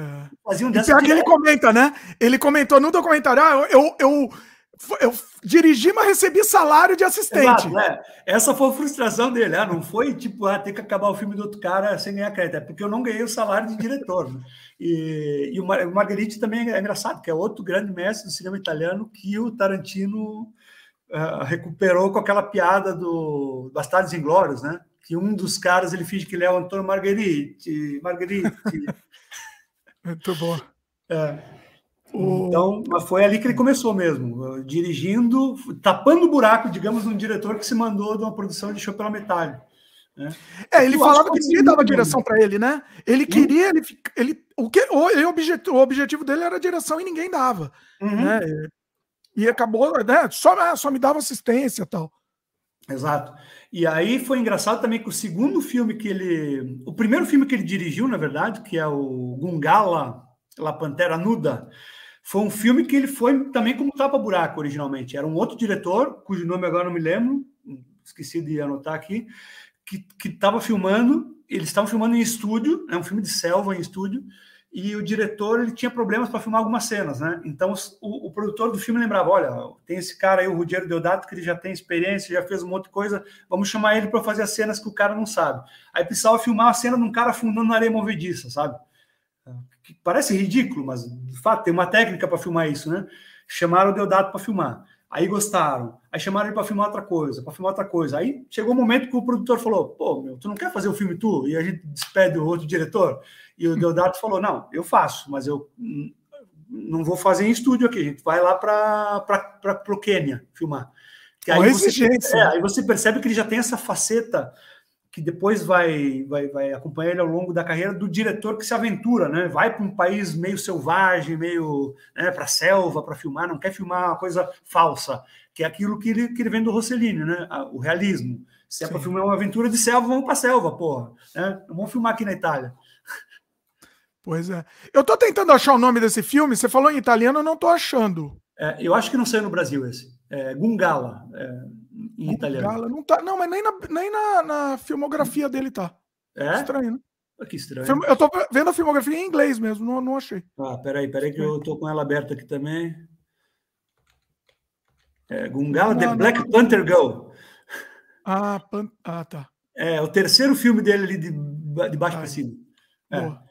Inclusive, é uma coisa que ele fala no documentário. Esse é o primeiro filme dele, mas no IMDB, aqui, se você olhar, tem um outro acreditado como o primeiro que não é. Esse é o segundo. Então, veja que o documentário já corrige o IMDB, né? é que tem, tinha essa coisa na época, né? Você filmava antes, mas lançava depois, né? Então, isso Sim. confunde depois os pesquisadores de cinema, porque fica essa confusão. Mas o Gungala foi o primeiro filme mesmo dirigido totalmente pelo Deodato. Legal. Ó, para quem está assistindo, pessoal, depois que esse programa estiver no ar, eu estou listando no time code. Então, é, é, tá, tá, tudo organizado de acordo com o assunto separado aqui. Vai ser bem fácil o pessoal, é, pessoal encontrar os trechos ali. Olha, isso que é um, isso que é um host. Tá vendo? Pensa no público, é. tá bem, tá bem tranquilo, vai ficar bem tranquilo para indexar isso. Bom, vamos lá. É, é, e aí, aí ele começou a ganhar um certo status, né? Sim. Mas você percebe que todos esses primeiros trabalhos dele são trabalhos bastante comerciais e, e, nada autorais, digamos. Não é coisa que ele sugere, que ele escreve, que ele propõe. São produtores que chegam para ele: Ó, oh, Rogério, temos aqui esse roteiro de um filme tipo James Bond, Phenomenal and the Treasure of Tutankhamun. Né? Você quer fazer esse filme? Sim, faço. Tal. Então, eram, eram projetos que eram oferecidos a ele mesmo. Ele fez comédia musical, que era muito comum na Itália na época, ele fez filme de época, ele fez western spaghetti, que era muito famoso na época também. Ele fez um pouco de tudo nessa época, sabe? Mas ainda não se conseguia ver nesses filmes o, o que seria o Deodato de depois, esse Deodato mais selvagem, mais violento, porque eram mesmo filmes mais comerciais. É, Percebe-se por aí que ele queria atingir um público mesmo de, de, cinema. Não havia na época, mas ele queria atingir um público de cinema de shopping, sabe? Um sabe o que, que, é interessante? Eu não, não, não, sei se faz sentido isso que eu vou falar, hum. mas talvez tra traçamos aí um paralelo com o próprio Mojica que começou, ele não queria fazer terror. Né? Exatamente, né? exatamente. O Mojica ele queria fazer filmes comerciais, né? Ele queria ganhar dinheiro, óbvio, como, como toda pessoa esperta. Não que nem nós que somos abobados fazendo filme de terror, não ficamos pobres, né? Não, é. o Mojica começou com Bang Bang, depois fez o filme lá com o menino cantor, que, que é um saco aquele filme, Meu Destino em Suas Mãos, Sim. Um drama musical. E, e, depois fez terror. É, foi, foi meio com. É, a diferença é que o Mojica foi mais rápido pro terror, Sim, né? Foi mais rápido. É, o Deodato é. demorou para encontrar o seu, seu rumo aí. É, demorou mais ou menos, né? Se a gente pensar, como a Itália tinha uma indústria, né? O, o Mojica meio que inventou, é. né? Sim, sim. É. Tem, inventou tem, tem a roda. O Deodato não. O é. Deodato já estava lá, né? Sim, tava sim. fácil. Porque o Brasil não tinha esse sistema de estúdios. Na né? Itália tinha estúdios e tinha principalmente esses, esses, esses nichos, digamos. Tinha, tinha filões, uh, subgêneros uh, estilos, né? Que davam, estavam dando dinheiro uma época, por exemplo, o Western Spaghetti, né? o filme de Bang Bang. Tava, uma época, estava dando dinheiro. Todo mundo fazia, pum, 100 filmes de Bang Bang, até encher o saco. Diálogo, todo mundo faz. Uh, os filmes de época, lá, aqueles filmes de Centurião, sabe, de, de, Roma Antiga, todo mundo fazia, né? E comédia musical, todo mundo fazia. E ele foi mesmo, meio pegando carona nessas ondas todas. Esses primeiros filmes dele a gente vê que é tudo meio assim, sabe? É Sim. É filme de aventura na selva, é Copa de James Bond, é comédia musical, é filme Bang Bang. Então, ele foi em todas, mesmo todas as ondas que, que, que surgiam, ele embarcava naquilo, sabe? Muito, muito rapidamente mas muito, como eu falei, muito por convite de produtores, sabe? Era muito difícil eles surgir com, olha, quero fazer esse projeto aqui, tenho esse, esse, esse roteiro aqui escrito meu, sabe? Era muito difícil ele idealizar Mas você acha que ele tinha alguma preferência? Assim, tudo bem, ele foi, ele foi pro terror porque ele viu que deu certo. Mas nesse momento aí, você acha que tinha ou não? Tá, tá vamos lá, vamos lá, onda me levar aí. É, eu acho que ele ia, eu acho que ele ia nessa onda, sabe? Eu acho que ele queria fazer, ele queria ser um diretor. Ele, Olha, eu, pelo todo o contato que eu tive com o Deodato, ele sempre me pareceu alguém que a, ele, ele achava que era mais, digamos, desculpa falar isso, Deodato, ele achava que era mais importante do que era, sabe? Ele chega no documentário se comparar com Spielberg e Ridley Scott, como você deve lembrar, né? Ele sempre Sim. achou que ele estava num outro nível que ele não estava, na verdade, sabe? Ele achava que ele era um, um diretor comercial bem sucedido italiano, né? Ele achava assim, olha, ele seria o Spielberg. Entendeu? Mas não estamos nem discutindo qualidade, estamos discutindo é. questão de, de bem-sucedido. Ele achava que ele era bem-sucedido. Ele achava que ele era. E eu acho que Ou será que ele estava vendendo para querendo vender para você? Pra, pra não, não, ele achava, ele achava, que ele era, e por algum tempo ele realmente foi. Os filmes dele davam dinheiro, mas ele não era tão famoso quanto ele achava que era, sabe? Ele não era tão reconhecido, tão porque uma coisa também você ser famoso na Itália. A Itália é um ovo, é pequenininha, né? Outra coisa é Sim. você ser famoso no mundo, né? Então, é. poxa, tem, tem, que pensar isso também. Mas, mas, de fato, ele se dava uma importância maior do que a que ele tinha. Eu acho que ele foi muito nessa onda, sabe? Ó, oh, vou fazer aqui os filmes que estão dando dinheiro, que são populares, né? Muito com muita, muitas pessoas fazem hoje, muitos artistas fazem hoje também. Eu vou fazer filme de super-herói porque é isso que está dando dinheiro. Então, eu quero trabalhar para Marvel Studios, quero trabalhar para DC, entendeu? Tem muita gente que faz isso até hoje, né? E ele meio que foi, ele nunca me pareceu nessa primeira parte da carreira dele um cineasta autoral. Acho que isso começa a surgir um pouco depois, assim, essa coisa de ah, vou colocar um toque meu aqui mesmo, sabe? Então no começo ele está meio que atirando para todo lado para ver da, onde, sabe, você balança a árvore para ver se cai a fruta, né? Acho que ele estava meio fazendo isso. E começou a trabalhar para TV também, fazer publicidade. Ele fazia um pouco de tudo mesmo nessa época. Ele queria saber da onde vinha o dinheiro. Ele sempre me pareceu isso, um cara que estava preocupado em, em, em, fazer o seu pé de meia, digamos, né? É, mais, até, mais até do que ser um artista. É.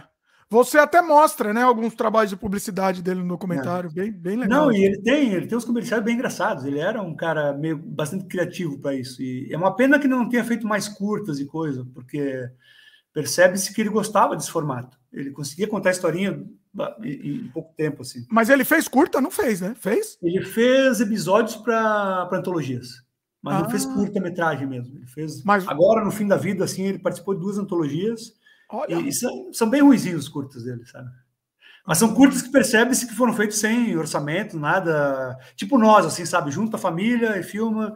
Foi, ah. foi bem assim o esquema. Mas é de, de canibal, alguma coisa? Não tem a não, ver? Não, não, não. É, não. Um, um, um, é uma história de uns meninos numa ponte, que é, aí depois, eh, ah, no final, sugere-se que eles mataram uma mulher tirando a ponte. E outro é um terror que se passa numa noite de Natal, mas, mas nada, não é nada muito assim. Não espere grande coisa, né? Não, não, não, não, é nada muito extremo, muito violento. É, é mesmo assim um velhinho no fim da vida querendo mostrar que ainda sabe fazer. É tipo, sabe Divertido, o tipo o Mojica fazendo a, a É o Mojica no fim da vida. Isso, é. Mojica, o Argento no fim da vida. Os caras não sabem mais o que estão fazendo. Eles querem continuar filmando porque eles gostam, mas tipo, não tem mais muito mais para mostrar, sabe? Sim. É, é triste isso, né? É... Eu acho, eu acho triste. Eu vamos chegar lá, vamos chegar lá também. Eu entendo porque eles fazem. Estamos aí, né, Felipe? É, Imagina a gente velho lá, 80 anos, fazendo qualquer coisa. Mas tá eu, entendo, eu entendo porque eles fazem. Né? Sim. Eu achei aqui, esse que falou um dos curtas é o Dead, Dead Samber.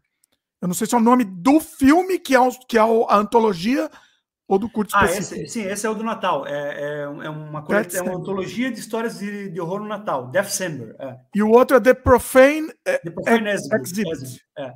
O Deathsember ele, ele lançou no Fantasporto, quando ele teve aqui em 2020, e foi quando eu perdi a oportunidade de falar com ele a última vez, que era o, que, o filme que ele estava lançando aqui em Portugal. Olha aí. Bom, vamos avançar então. É... Vamos Bom, eu, eu tô aqui. vai, vai, vamos nos filmes ainda. Vamos, quando a gente chegar no ciclo canibal aí, que vai ser aí que é o, o creme de la creme aqui da nossa conversa. Mas antes, antes da gente chegar no ciclo, o que mais que temos?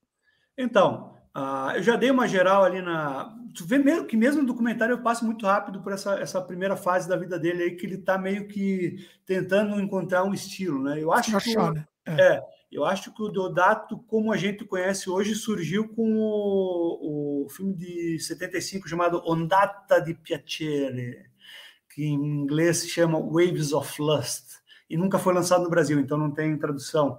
Foi um filme que ele fez com a esposa dele na época, que é a Silvia Dionísio, uma linda, uma mulher linda, atriz eh, italiana da época, que ele era casado com ela, e na época, isso é uma parte engraçada do documentário, inclusive, ele tinha ciúme da, da, da fama dela, que ela estava mais famosa que ele, né?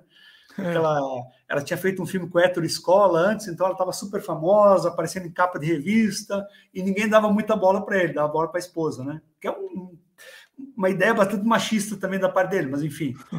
Aí ele fez esse filme que é um thriller, né? É, e ele lembra muito esses filmes que, olha, bastante à frente do seu tempo, né? esses filmes que depois dos anos 90 voltaram à moda, com o Instinto Selvagem, lembra esses filmes que tem bastante sacanagem e, e os casais aprontando, aí tem um plano mirabolante e, e, no fim morre gente, tem violência e tal, mas, mas, principalmente muito sexo, né, muita sensualidade. E lembra isso o filme, né? Mas foi feito nos anos 70 e, e, a esposa dele aparece pelada e aparece fazendo sexo com todo mundo. E, pô, até acho, achei ele um cara muito corajoso fazer isso, porque uh, de fato explorou a nudez da, da própria esposa e não só do, da, das outras atrizes né, do, que, que, ele trabalhou. Então, pelo menos houve direitos iguais aí, digamos, né?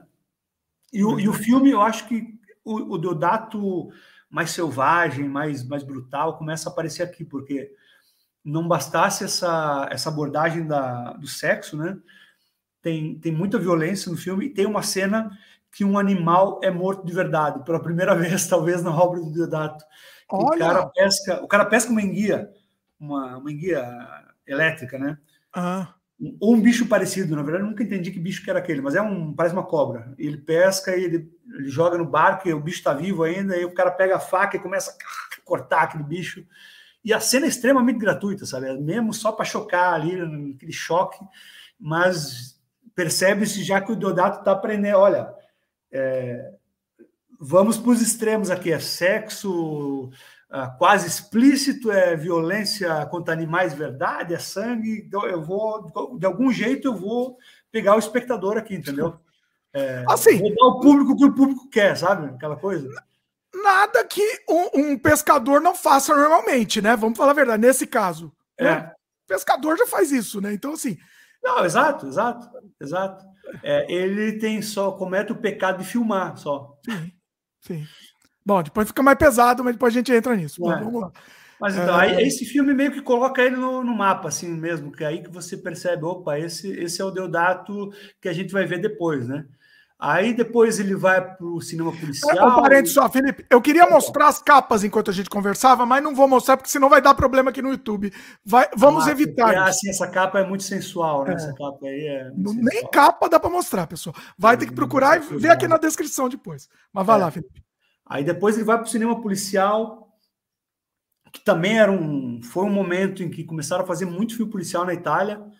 Eu acho que por causa do sucesso do Dirty Harry, do Clint Eastwood, sabe? Esses filmes com policial violento, mandando bala em marginal, sabe? E aí ele fez um filme chamado O Homem se nasce, Policiotti se morre, que em inglês é Live Like a Cop, Die Like a Man. Né? Olha que loucura. Olha. E também não foi lançado no Brasil. E esse é um policial assim, ó. O pessoal tava reclamando Tropa de Elite, lembra quando saiu? Ah, fascista, não sei o quê. Nossa, os caras tem que ver esse filme, meu, porque porra, os caras tocam terror, meu.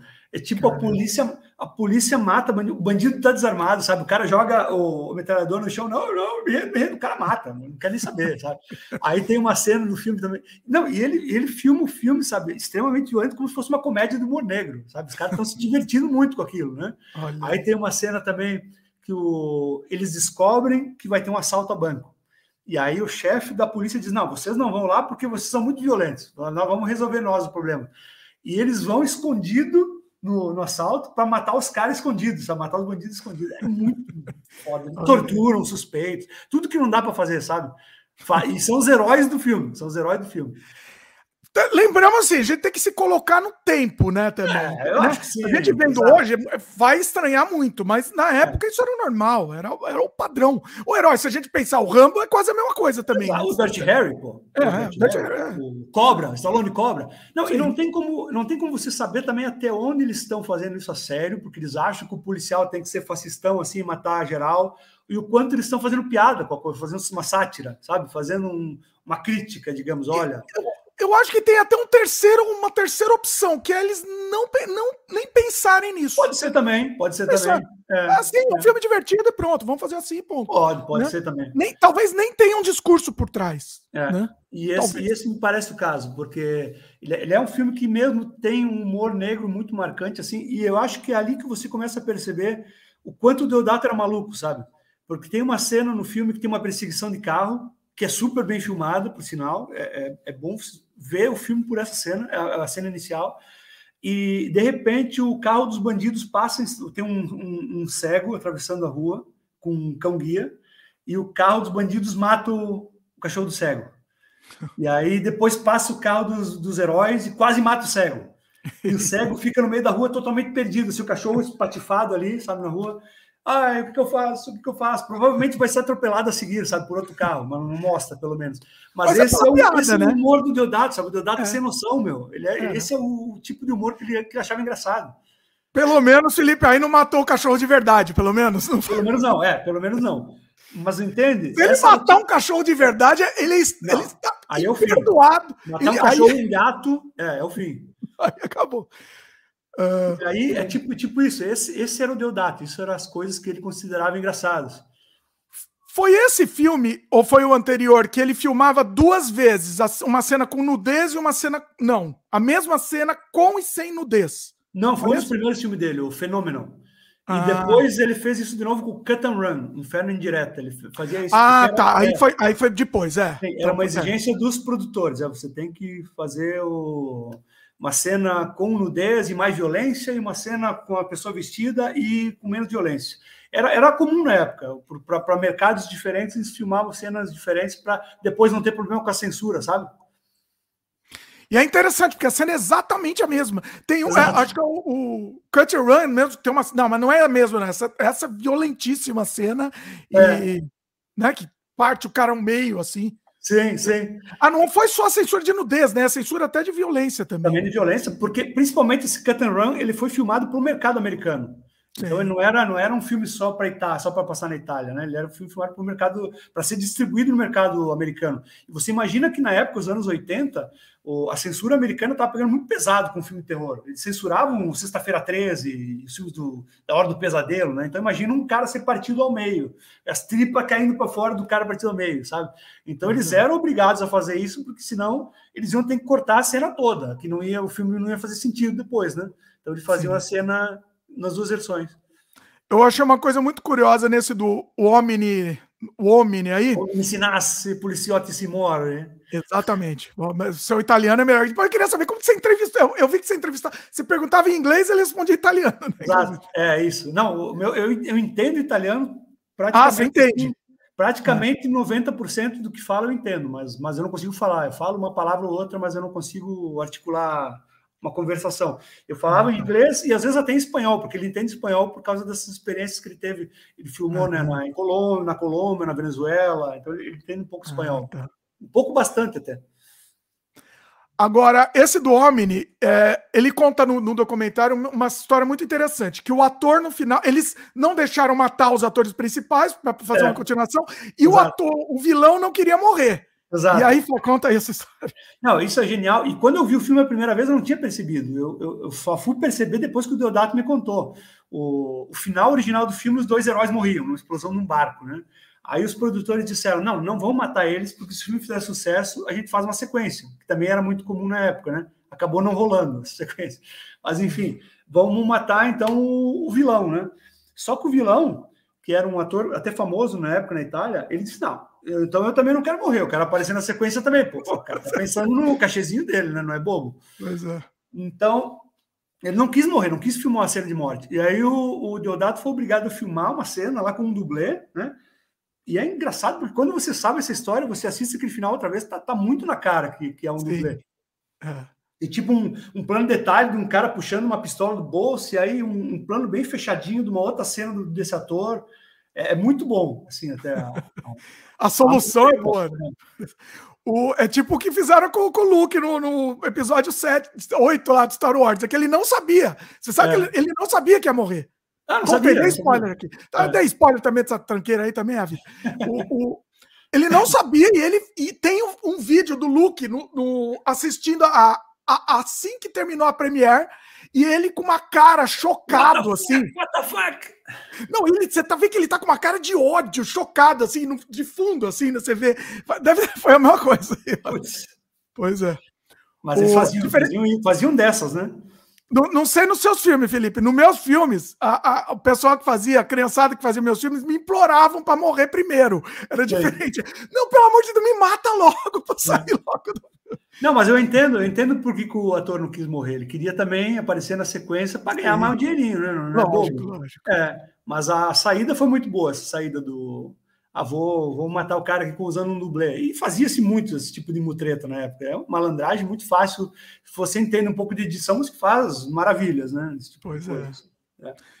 Ele, esse filme ele acha um dos melhores filmes dele, né? Inclusive. Ele, Sim, ele gosta muito. Foi um, um, sucesso de bilheteria na época também, né?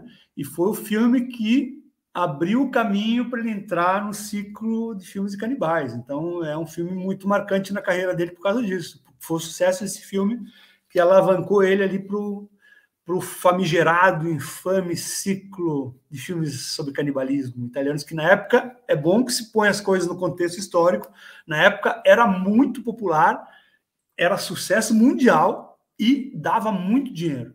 Dava muito dinheiro. Hoje, é óbvio, é famigerado, é polêmico, é, é cancelado, né? Mas na época não. Na época as pessoas iam ao cinema para ver isso, pô. Tem que, tem que dar nome aos bois, tem que dizer a verdade, entendeu? Vamos então entrar. Agora, agora chegou o momento aí que muita gente está esperando aí o ciclo do, dos canibais. o último mundo canibale, né? Eu, como você comentou, não, ele não criou o gênero, né? Não. Ele já estava na moda, né? Já estava. Exato. Exato. Ele, esse, esse gênero foi criado oficialmente pelo Humberto Lenzi, um outro cineasta do qual o Deodato era inimigo jurado. Eu espero que agora, onde quer que estejam, eles tenham feito as pazes e resolvido suas diferenças, mas surge mesmo com o Lenzi num filme chamado Il Paese del Sexo Selvaggio, uns anos antes.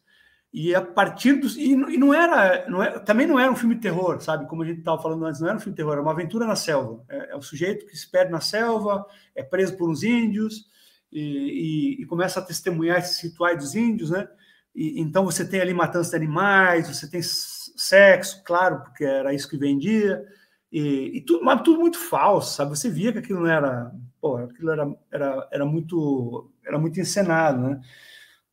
E quando o Deodato é convidado para fazer o filme, o, o, Último Mundo dos Canibais, é o contrário. Ele pensa, olha, aquela velha influência Rossellini que a gente falou antes, olha, eu não vou fazer isso numa selva de mentira, não vou fazer na Itália, eu, eu quero ir mesmo na selva. E, e, ele foi, ele conseguiu convencer, não, não sei até hoje como, a filmar na parte nas Filipinas e parte na Malásia, num lugar lá, numa selva fechada, num mato, mato fechado, né?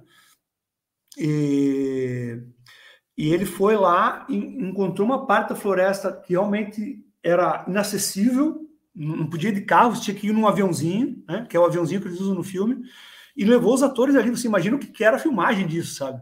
Nossa.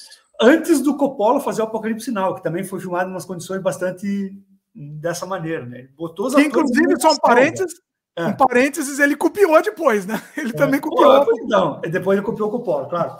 Mas veja, você, quando você joga os atores no, no, meio da selva mesmo, numa selva de verdade, não tem como o filme ficar falso, sabe? Você realmente você está enfrentando coisa aí, a, a, os problemas da selva, bichos, o clima, sabe? E os índios, você percebe? Você chegou a ver esse filme? Tu viu esse filme, não? Não vi, eu vi uma cena só. Nossa, algumas cenas. Não eu vi. acho espetacular esse filme, sabe? E, e é a mesma coisa, é, é, é, aquele velho conflito entre o civilizado e o selvagem, né? Então, o cara é um, um sujeito que está ali procurando petróleo e, e, ele é aprisionado pelos canibais, e aí ele, é, ele fica preso na caverna, e ele testemunha vários rituais, e, e, sexo, e violência, e matança de animais, porque eles pegam lá um jacaré e matam o jacaré, sabe? Então, tudo assim. Mas, mas o personagem principal, na verdade, a maior parte do filme, ele é a testemunha daquelas coisas. Então, é pelos olhos dele que o espectador vai ver o, esses rituais todos. É meio como um homem chamado Cavalo, um, um filme do western dos anos 70, sabe? Que o cara é preso pelos índios e vê as coisas todas. É meio como isso, só que uma versão, claro, mais violenta, mais escatológica, né? Então, e no final, aí sim, ele escapa, ele enfrenta o pessoal da tribo, ele, aí tem cena de pessoa sendo comida, abrindo, abrindo o tórax, arrancando tripa, arrancando coração. Mas, mas, é um filme que percebe-se que ele teve um cuidado com o realismo, inclusive no documentário ele mostra um número da National Geographic, lembra? Sim. Ele copiou dali o visual do filme. Olha, assim que os índios se vestem, porque eu vi aqui no National Geographic, assim que eles comem, assim que eles fazem fogo. Né? E ele mantém, né? Mantinha essa revista. Essa, ele guardou a revista até hoje, exato, exato. Pois é.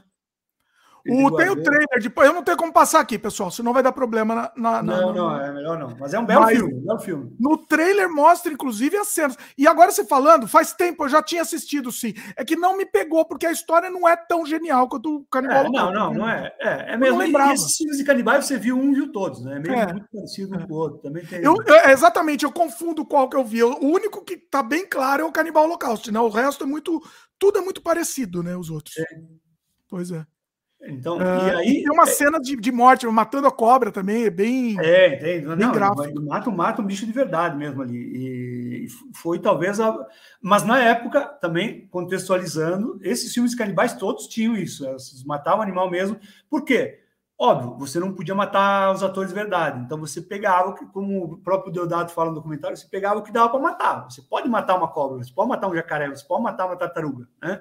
E tá ali, pegou e matou, entendeu? Pronto. E na não... época podia. Na época podia. Aí que tá. O, o, podia, o cancelamento podia. retroativo. Daqui a pouco eu quero entrar nisso daqui como uma, uma conversa separada. Mas outra, é, na época podia isso, né? Não estamos justificando, não estamos falando que tem que ser feito, que tinha ah. que ser feito, mas enfim, era a cabeça da época. Né? Pensar na época, porque, inclusive, no Brasil, eu lembro que as pessoas caçavam ainda nessa época, sabe? Caçavam para.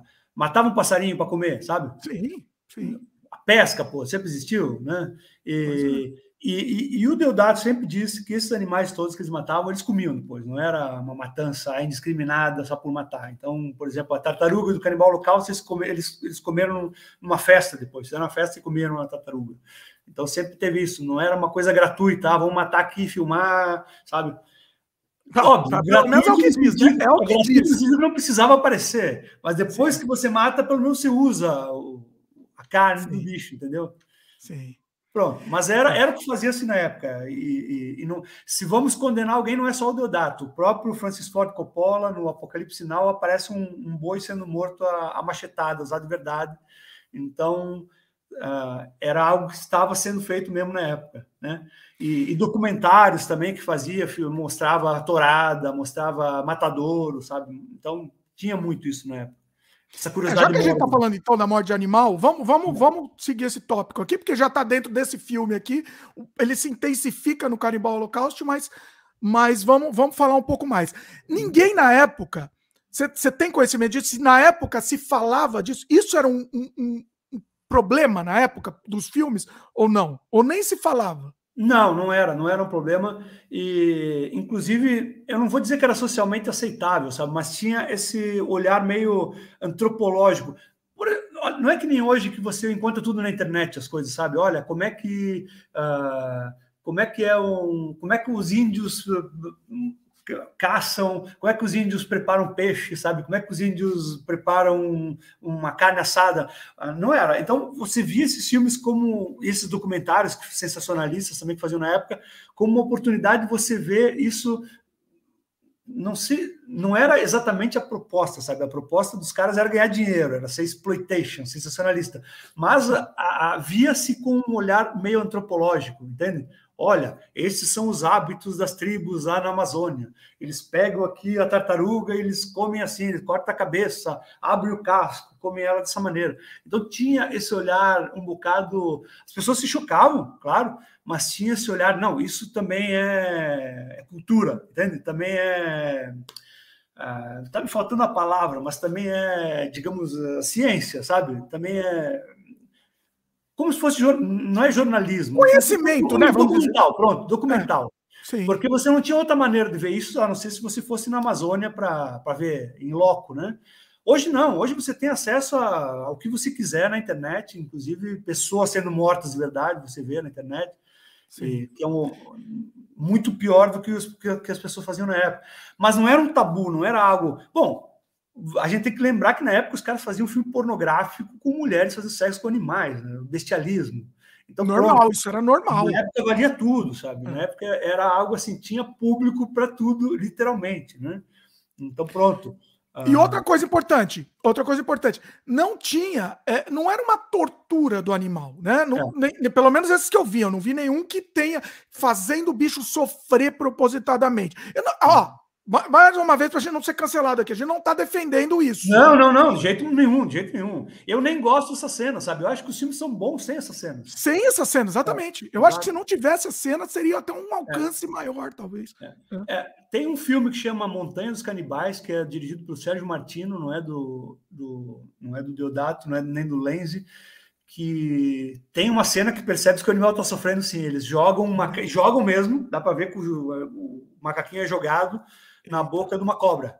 E a, e a cena é muito longa, sabe? Da cobra se enrolando no macaquinho primeiro e depois mordendo a cabeça dele até engolir, sabe? E dá para ver que o bicho está sofrendo ali. E a cena não é longa, querendo defender. é excruciante, é terrível. É. Calma, não querendo defender, mas, mas já defendendo, vamos dizer, é que, o, o que, que acontece na natureza? A cobra come o macaco. Então, assim. Sim, sim, sim, exato. Simplesmente, assim, ele jogar, obviamente que tem lá o sensacionalismo, eles jogaram lá cobra, o macaco, mas. Sim, sim, sim. É uma coisa que acontece, né? Acontece. É, digamos, é o, o, documentário da National Geographic, por exemplo, que está lá filmando a vida selvagem, acontece deles pegar, por exemplo, o jacaré mordendo a zebra, sabe?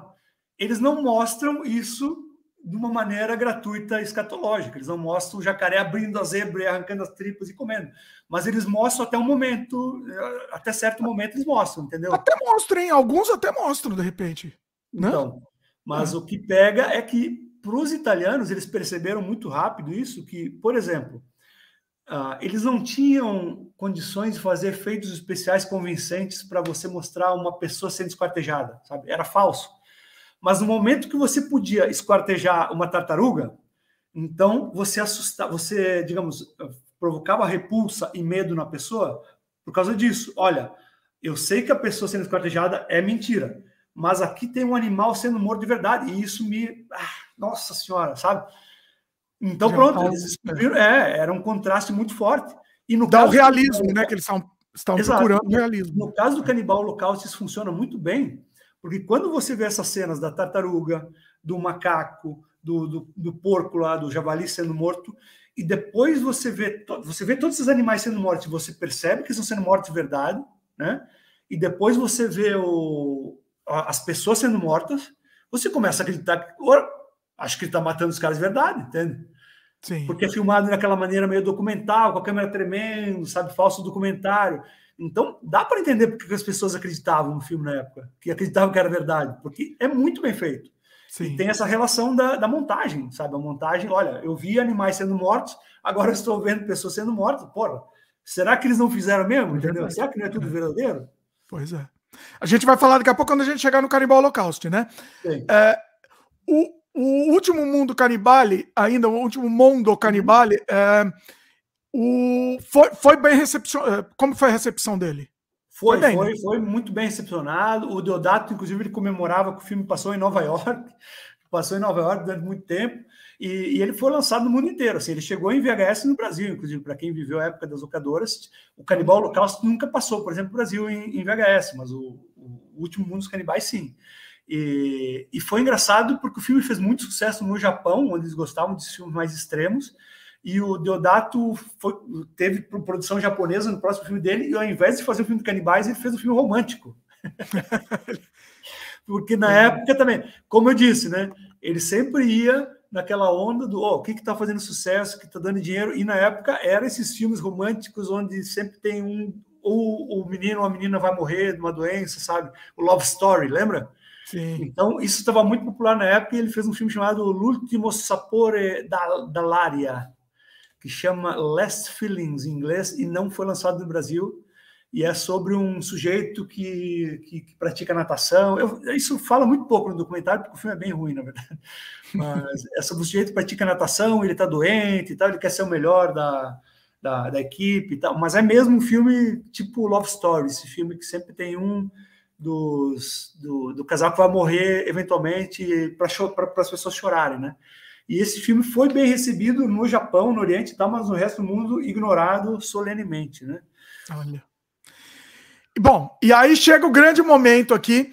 Só que assim, antes disso, né? Já tava, tava no ciclo de canibais, né? Uhum. E você até pergunta no documentário sobre os outros filmes de canibais. Ah, e ele fica, fica bravo. Fica, fica puto. Conta aí, conta aí essa história. Porque, olha, eu entendo um bocado o Deodato, porque, veja, embora ele não tenha inventado o, o, o, o subgênero, ele não tenha inventado os filmes canibais, percebe-se, eu acho, sem sombra de dúvida, que você vê os filmes do Deodato e dos outros diretores, que os do Deodato são muito superiores em tudo, assim, sabe? Em Sim. estrutura, em narrativa e principalmente na maneira como o, o tema é, é enfocado percebe ali um realismo, um naturalismo que tu não vê nos outros filmes, né? Tu vê o Canibal Ferox do Humberto Lenzi, por exemplo, são os índios são brancos com peruca, entendeu? Tu percebe claramente. É muito então, tosco. Nossa, é tosquíssimo. Então, eu percebo porque o Deodato fica bravo, porque ele é comparado com caras que estão fazendo uns filmes muito piores, uns filmes vagabundos mesmo, tentando explorar um gênero que ele conseguiu fazer muito bem, é um subgênero que ele conseguiu fazer muito bem, e, e sem, o, sem o mesmo cuidado. Então, eu, eu acho que ele se sentia desvalorizado por ser comparado com esses caras, entendeu? Se tu falasse para ele, tipo assim, ô Deodato, e, e, como é que é o, filmes de canibais em comparação ao Apocalipse Now? Talvez fosse diferente, sabe? Aí ele dizia, não, ah, claro, aí sim, mas quando tu compara ele com o Humberto Lenz, que ele já não gostava, e com esses outros caras que estavam fazendo filmes terríveis, e, e, sem a mesma qualidade, eu entendo porque ele fica bravo sabe? Uh, é. Enfim. Não, e é claramente, dá para entender mesmo, porque são ruins. São, é. Os outros filmes são ruins em tudo, né? Não só em termos de produção, em termos de história, tudo, tudo é ruim. Sim, né? sim. É, percebe que esses, que esses caras começaram a fazer filme de canibal porque realmente tu podia ganhar algum dinheiro se tu filmasse um filme em qualquer mato ali, não, não vou filmar atrás da minha casa que tem, tem, tem árvore e, e, e, matar um porco, que pronto, mata o porco, mata uma cobra e, e filma os caras vestidos de índio e, tu consegue vender isso e dava dinheiro na época, entende? Então Sim. começava a fazer mesmo umas, umas porcarias enormes, né? Como eu disse, eu gostava de, de ver esse, esse subgênero porque, porque eu achava mesmo muito tosco. Não era porque eu Fora os filmes do Deodato, digamos, é, são, são, filmes extremamente toscos e, e, e, eu via como comédias involuntárias até, sabe? como comédia, exatamente. Pois é. Pois então é. tinha isso, eu percebo a, a fúria do, do Deodato com, com essa comparação. Acho que seria diferente de ser comparado com outra, outros diretores ma maiores, né? mais preocupados um pouco com a qualidade dos filmes. Pois é. Bom, vamos agora para obra-prima do Deodato, né? O, o, o, a Mona Lisa do Deodato aqui. Pois. Canibal Holocaust. Vai é, lá. Então, olha, já foi falado tanto desse filme que fica até difícil falar qualquer coisa nova, né? E, pois é. E, mas eu acho assim, eu, eu acho particularmente um filme brilhante, eu acho um, maravilhoso. É, ele tem alguns problemas que, que é impossível não, não destacar, mas em geral, acho um filme muito bem feito. E a maneira como ele trabalha essa questão do é tudo verdadeiro, vocês estão vendo é, filmagens verdadeiras feitas por documentaristas que foram devorados por canibais muito antes, 20 anos antes da Bruce Blair e do Found Footage, que hoje é um negócio que está super chato, porque todo mundo está fazendo, né? Sim. Eu acho fantástico a maneira como ele fez isso. Você tem que pensar o seguinte, né? Naquela época, o filme é de 79 foi lançado em 80. Não tinha internet, né? A imprensa era extremamente limitada na, na maneira como eles investigavam as coisas, sabe? Então você fala um time tipo esse, as pessoas acreditavam, meu. Como é que tu vai acreditar, sabe? Uh, e ainda mais que o Deodato teve um, um, um lance muito genial que ele pediu para os atores sumir por um tempo, né? Sim. É, ele disse, olha, estava no contrato isso, vocês vão fazer o filme, mas como é suposto fazer esse fingimento que vocês vão morrer, você some, você não faça o comercial, não faça outros filmes, não façam nada por um ano. Então isso provocou muito problema para ele, porque óbvio, quando o filme estreia lá na Itália e dá todo esse problema e as pessoas acreditam que é verdadeiro, ele não consegue provar que os caras estão vivos, os caras não estão trabalhando, não estão fazendo outra coisa, entende? É. Então, porra, mas, mas, mas, enfim, óbvio, hoje, por causa da internet, essas coisas, essas propostas todas foram meio arruinadas, né? Não funciona, né? É. é.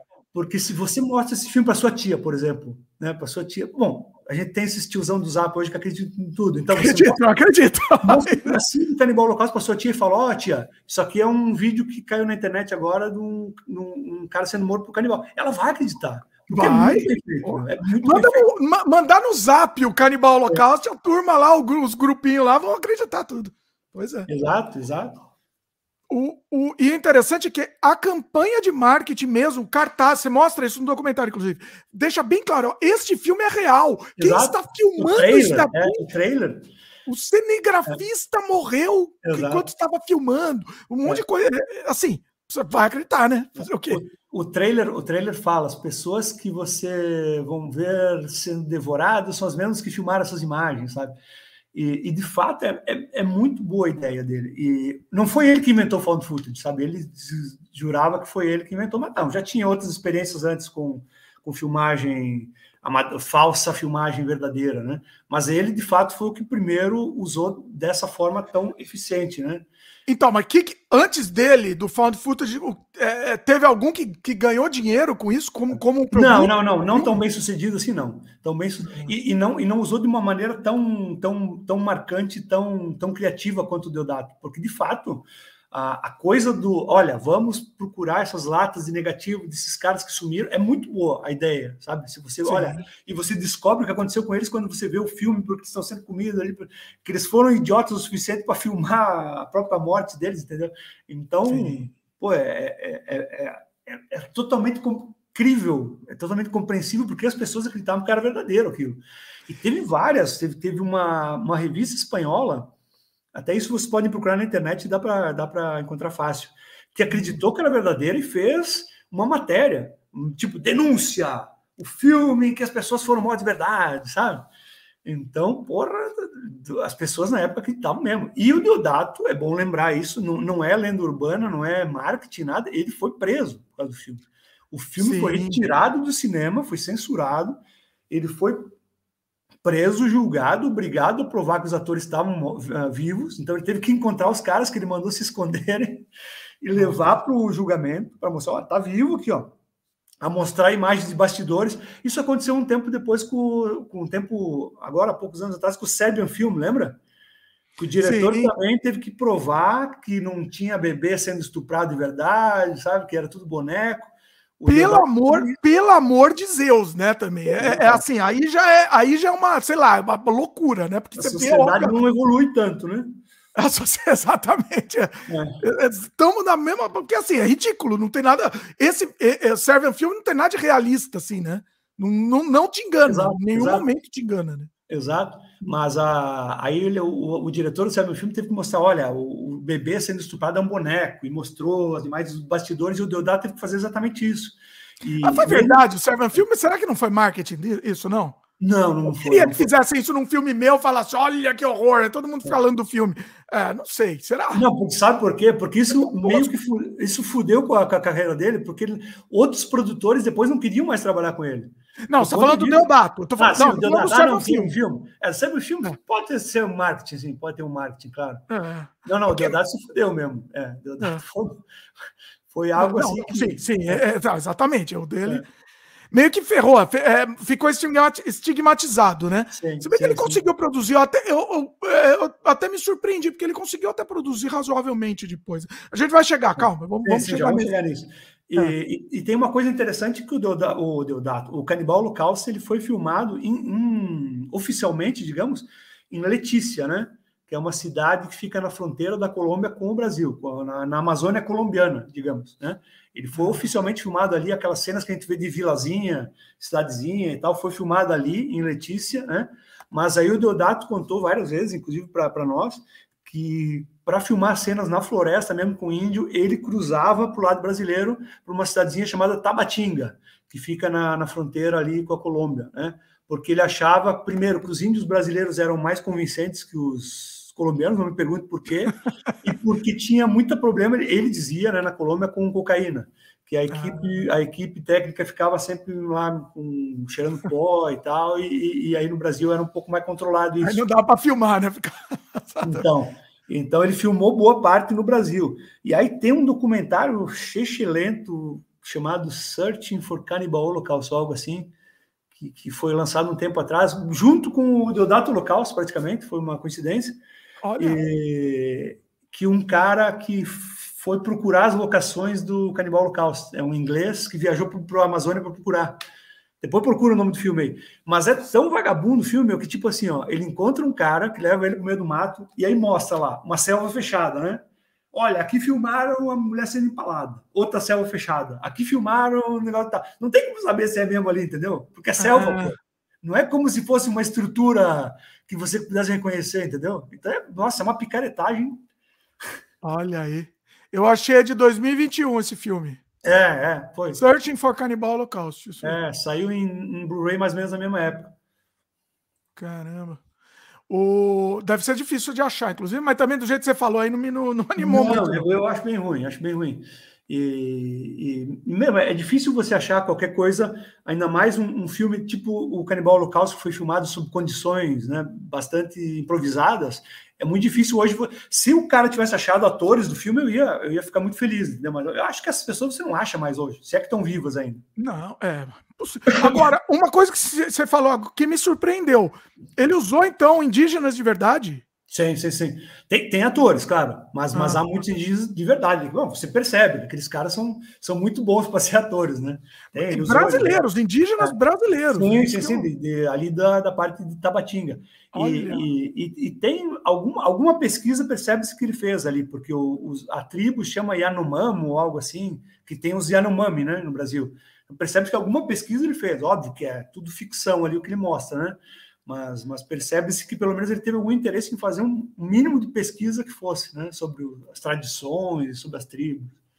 Você falou de pesquisa, ele, ele no documentário ele conta que ele estudou canibalismo é, mesmo. Sim, né? sim. Mas, mas sempre temos que lembrar, é, época pré-internet e, e, o material que havia devia ser muito limitado, né? Que, que tinha é, é para ele estudar, principalmente o Brasil, né? O que, que você tinha sobre o Brasil na Itália para você pesquisar, entendeu? É. Selva brasileira. Então, pô, é. é. fica ainda melhor quando você pensa nisso, né? Hoje você quer fazer um filme na Amazônia, pô, você tem um manancial de informação que você procura para saber até qual é a pintura dos índios, da, como é que eles fazem a pintura, sabe? Na época não, né? Os caras tinham que improvisar muita coisa ali, ou ver na hora, né? Então, acho que fica um filme ainda melhor com, com isso, né? Pois é. Uh, você acha que ele tinha ciência que ele estava fazendo um, um, clássico ou para ele era só mais um filme? Olha, ele fala no documentário até que ele ele estava ele estava muito nervoso nessa época. Ele hum. tinha se hum. separado da mulher, a Silvia Dionísio, né? Então percebe-se talvez que muito do da, digamos, da o filme ser tão pesado é por causa desse desse desse clima dele na vida dele mesmo. Ele estava bastante revoltado com tudo, digamos, ó, oh, tô aqui no meio do mato, eu vou extravasar aqui meu, sabe? Minha vida não está dando certo, minha mulher me largou, minha carreira não está que nem eu queria, então vou fazer tudo que eu posso fazer agora aqui no meio do mato. E eu acho que ele, não sei se ele tinha certeza que ele estava fazendo um clássico, mas eu acho que ele sabia que ele estava fazendo algo especial, assim, algo diferente, sabe? Porque tu percebe ali um, um cuidado muito grande com a mesmo a questão da do filme falso, sabe, das imagens que são para ser verdadeiras, mas não são tu percebe ali um cuidado que ele teve para aquilo parecer uh, que foi filmado amador, digamos, né? Sim. A, maneira como a câmera. Porque para mim, Dimitri, assim, eu vejo esses found footage de hoje, eu, eu, eu fico muito puto quando eu vejo esse tipo. Primeiro, a câmera raramente treme, sabe? found footage com a câmera é, parada, né? Sensacional. Não sai do foco. Terceiro, os caras filmam coisa que eles nunca estariam filmando na vida real, entendeu? Não tem nada a ver. Né? diferente. Os caras estão filmando porque eles estão fazendo um documentário, entendeu? Até Sim. no final, quando os caras começam a morrer, um deles fala: não, vamos filmar tudo porque esse aqui vai ser nosso legado, tá, sabe? Então, uhum. para mim, tem um pouco ali de. Tu percebe que a câmera realmente treme, a câmera filma o chão, a câmera sai do foco, entendeu? É, é muito diferente esses found footage de hoje. Pô, o cara fica filmando alguém telefonando, sabe? Só porque o, tem que contar a história, né? Ah, estou telefonando para saber da maldição da casa, entendeu? Pô, vai se fuder, sabe? Agora, eu tenho um probleminha no, no Canibal Holocausto, que é o seguinte: a, a, o found footage para mim é perfeito. Perfeito. Sim. Agora, a parte ficcional lá do, do cara lá na cidade, aí é meio tosco, é, né? Você é mal feito, é mal feito. É. Não, eu acho, eu acho até, eu não vou dizer que é de propósito, mas, mas o contraste entre essas partes, eu acho que deixa a parte falsa ainda mais real, entende? Porque, eu acho que sim. É, é. Porque os, é tão tosco tudo, parece uma novela, né? Parece que tá vendo uma novela, sim. uma série de TV dos anos 70, né? Aí quando sim. vai para a parte do falso documentário, pô, aquilo é muito, é muito realista, aquilo tudo, né? é, é muito. Você realmente pensa que está vendo uma filmagem amadora que foi encontrada lá na Amazônia, né? Fora um ou outro detalhe ali que está tá muito, tá muito gratuito, mas, mas de é. fato, eu, eu acho que funciona por esse contrário. Mas de fato, a parte, a parte encenada é, é mesmo muito fraca. É complicado. Mas eu acho que funciona por esse contraste, entendeu? Sim. Agora, uma coisa que ele também fala no documentário, e, e uma tá bem óbvio no filme, né? É a trilha. E ele, ele explica o motivo até, né? Porque a trilha é uhum. é totalmente desass... Eu amo a trilha, eu coloco no meu, eu coloco no meu carro para escutar aqui. Faço as crianças escutar a trilha. As duas uhum. versões da trilha, porque tem a trilha bonitinha, né? Sim. A trilha fofinha e tem a trilha pesada também, que é sim, maravilhosa. Sim. Mas é isso, né? Ele comenta que é para aliviar a tensão ele, ele esse contraste, né? Fala aí um pouco. Exato. E, isso ele já tinha usado em outros filmes dele antes. O, Último Mundo dos Canibais também tem uma trilha assim. E o, Homem de Policial de Simorta também. O cara tá tomando tiro na cabeça e toca uma musiquinha bonita, né? Ele dizia que era isso. Era, primeiro você provoca uma confusão pelo contraste, que era algo que se a gente quiser soar metido a besta aqui, a gente pode puxar lá das teorias do do Sergei Eisenstein, lá do cinema soviético, sabe? Que ele dizia que a montagem tem que ser, provocar um contraste, mesmo um choque, você tem que botar uma música que não combina com a imagem, sabe? Já tinha naquela época, já falavam disso, né? Então, ele disse que você, ele queria provocar esse choque, essa confusão, e depois ele queria aliviar, a, aliviar, digamos, uma imagem muito forte com uma música mais suave. Então você estava vendo algo extremamente brutal. No caso do canibal local, você até tem uma cena de estupro ali com vários indígenas estuprando a menina e começa a tocar essa música triste, que, que dá um, um clima totalmente diferente para a cena. Você uh, quase percebe, fica com pena, né? O negócio é chocante, extremamente grotesco, mas você começa a ficar com pena também. A, música é dramática, né? E, e... É uma música quase que romântica, né? Romântica, é absurdo. É. É, é. Tanto que o Deodato falou, tem gente que casa, bota essa música no casamento. Entendeu? É. Combina perfeitamente. Você pode Combina. usar essa música fora de contexto em várias situações. Em Sim. funerais, por exemplo, em, sei lá, em várias coisas, em cenas dramáticas, meu. Pô, é muito boa.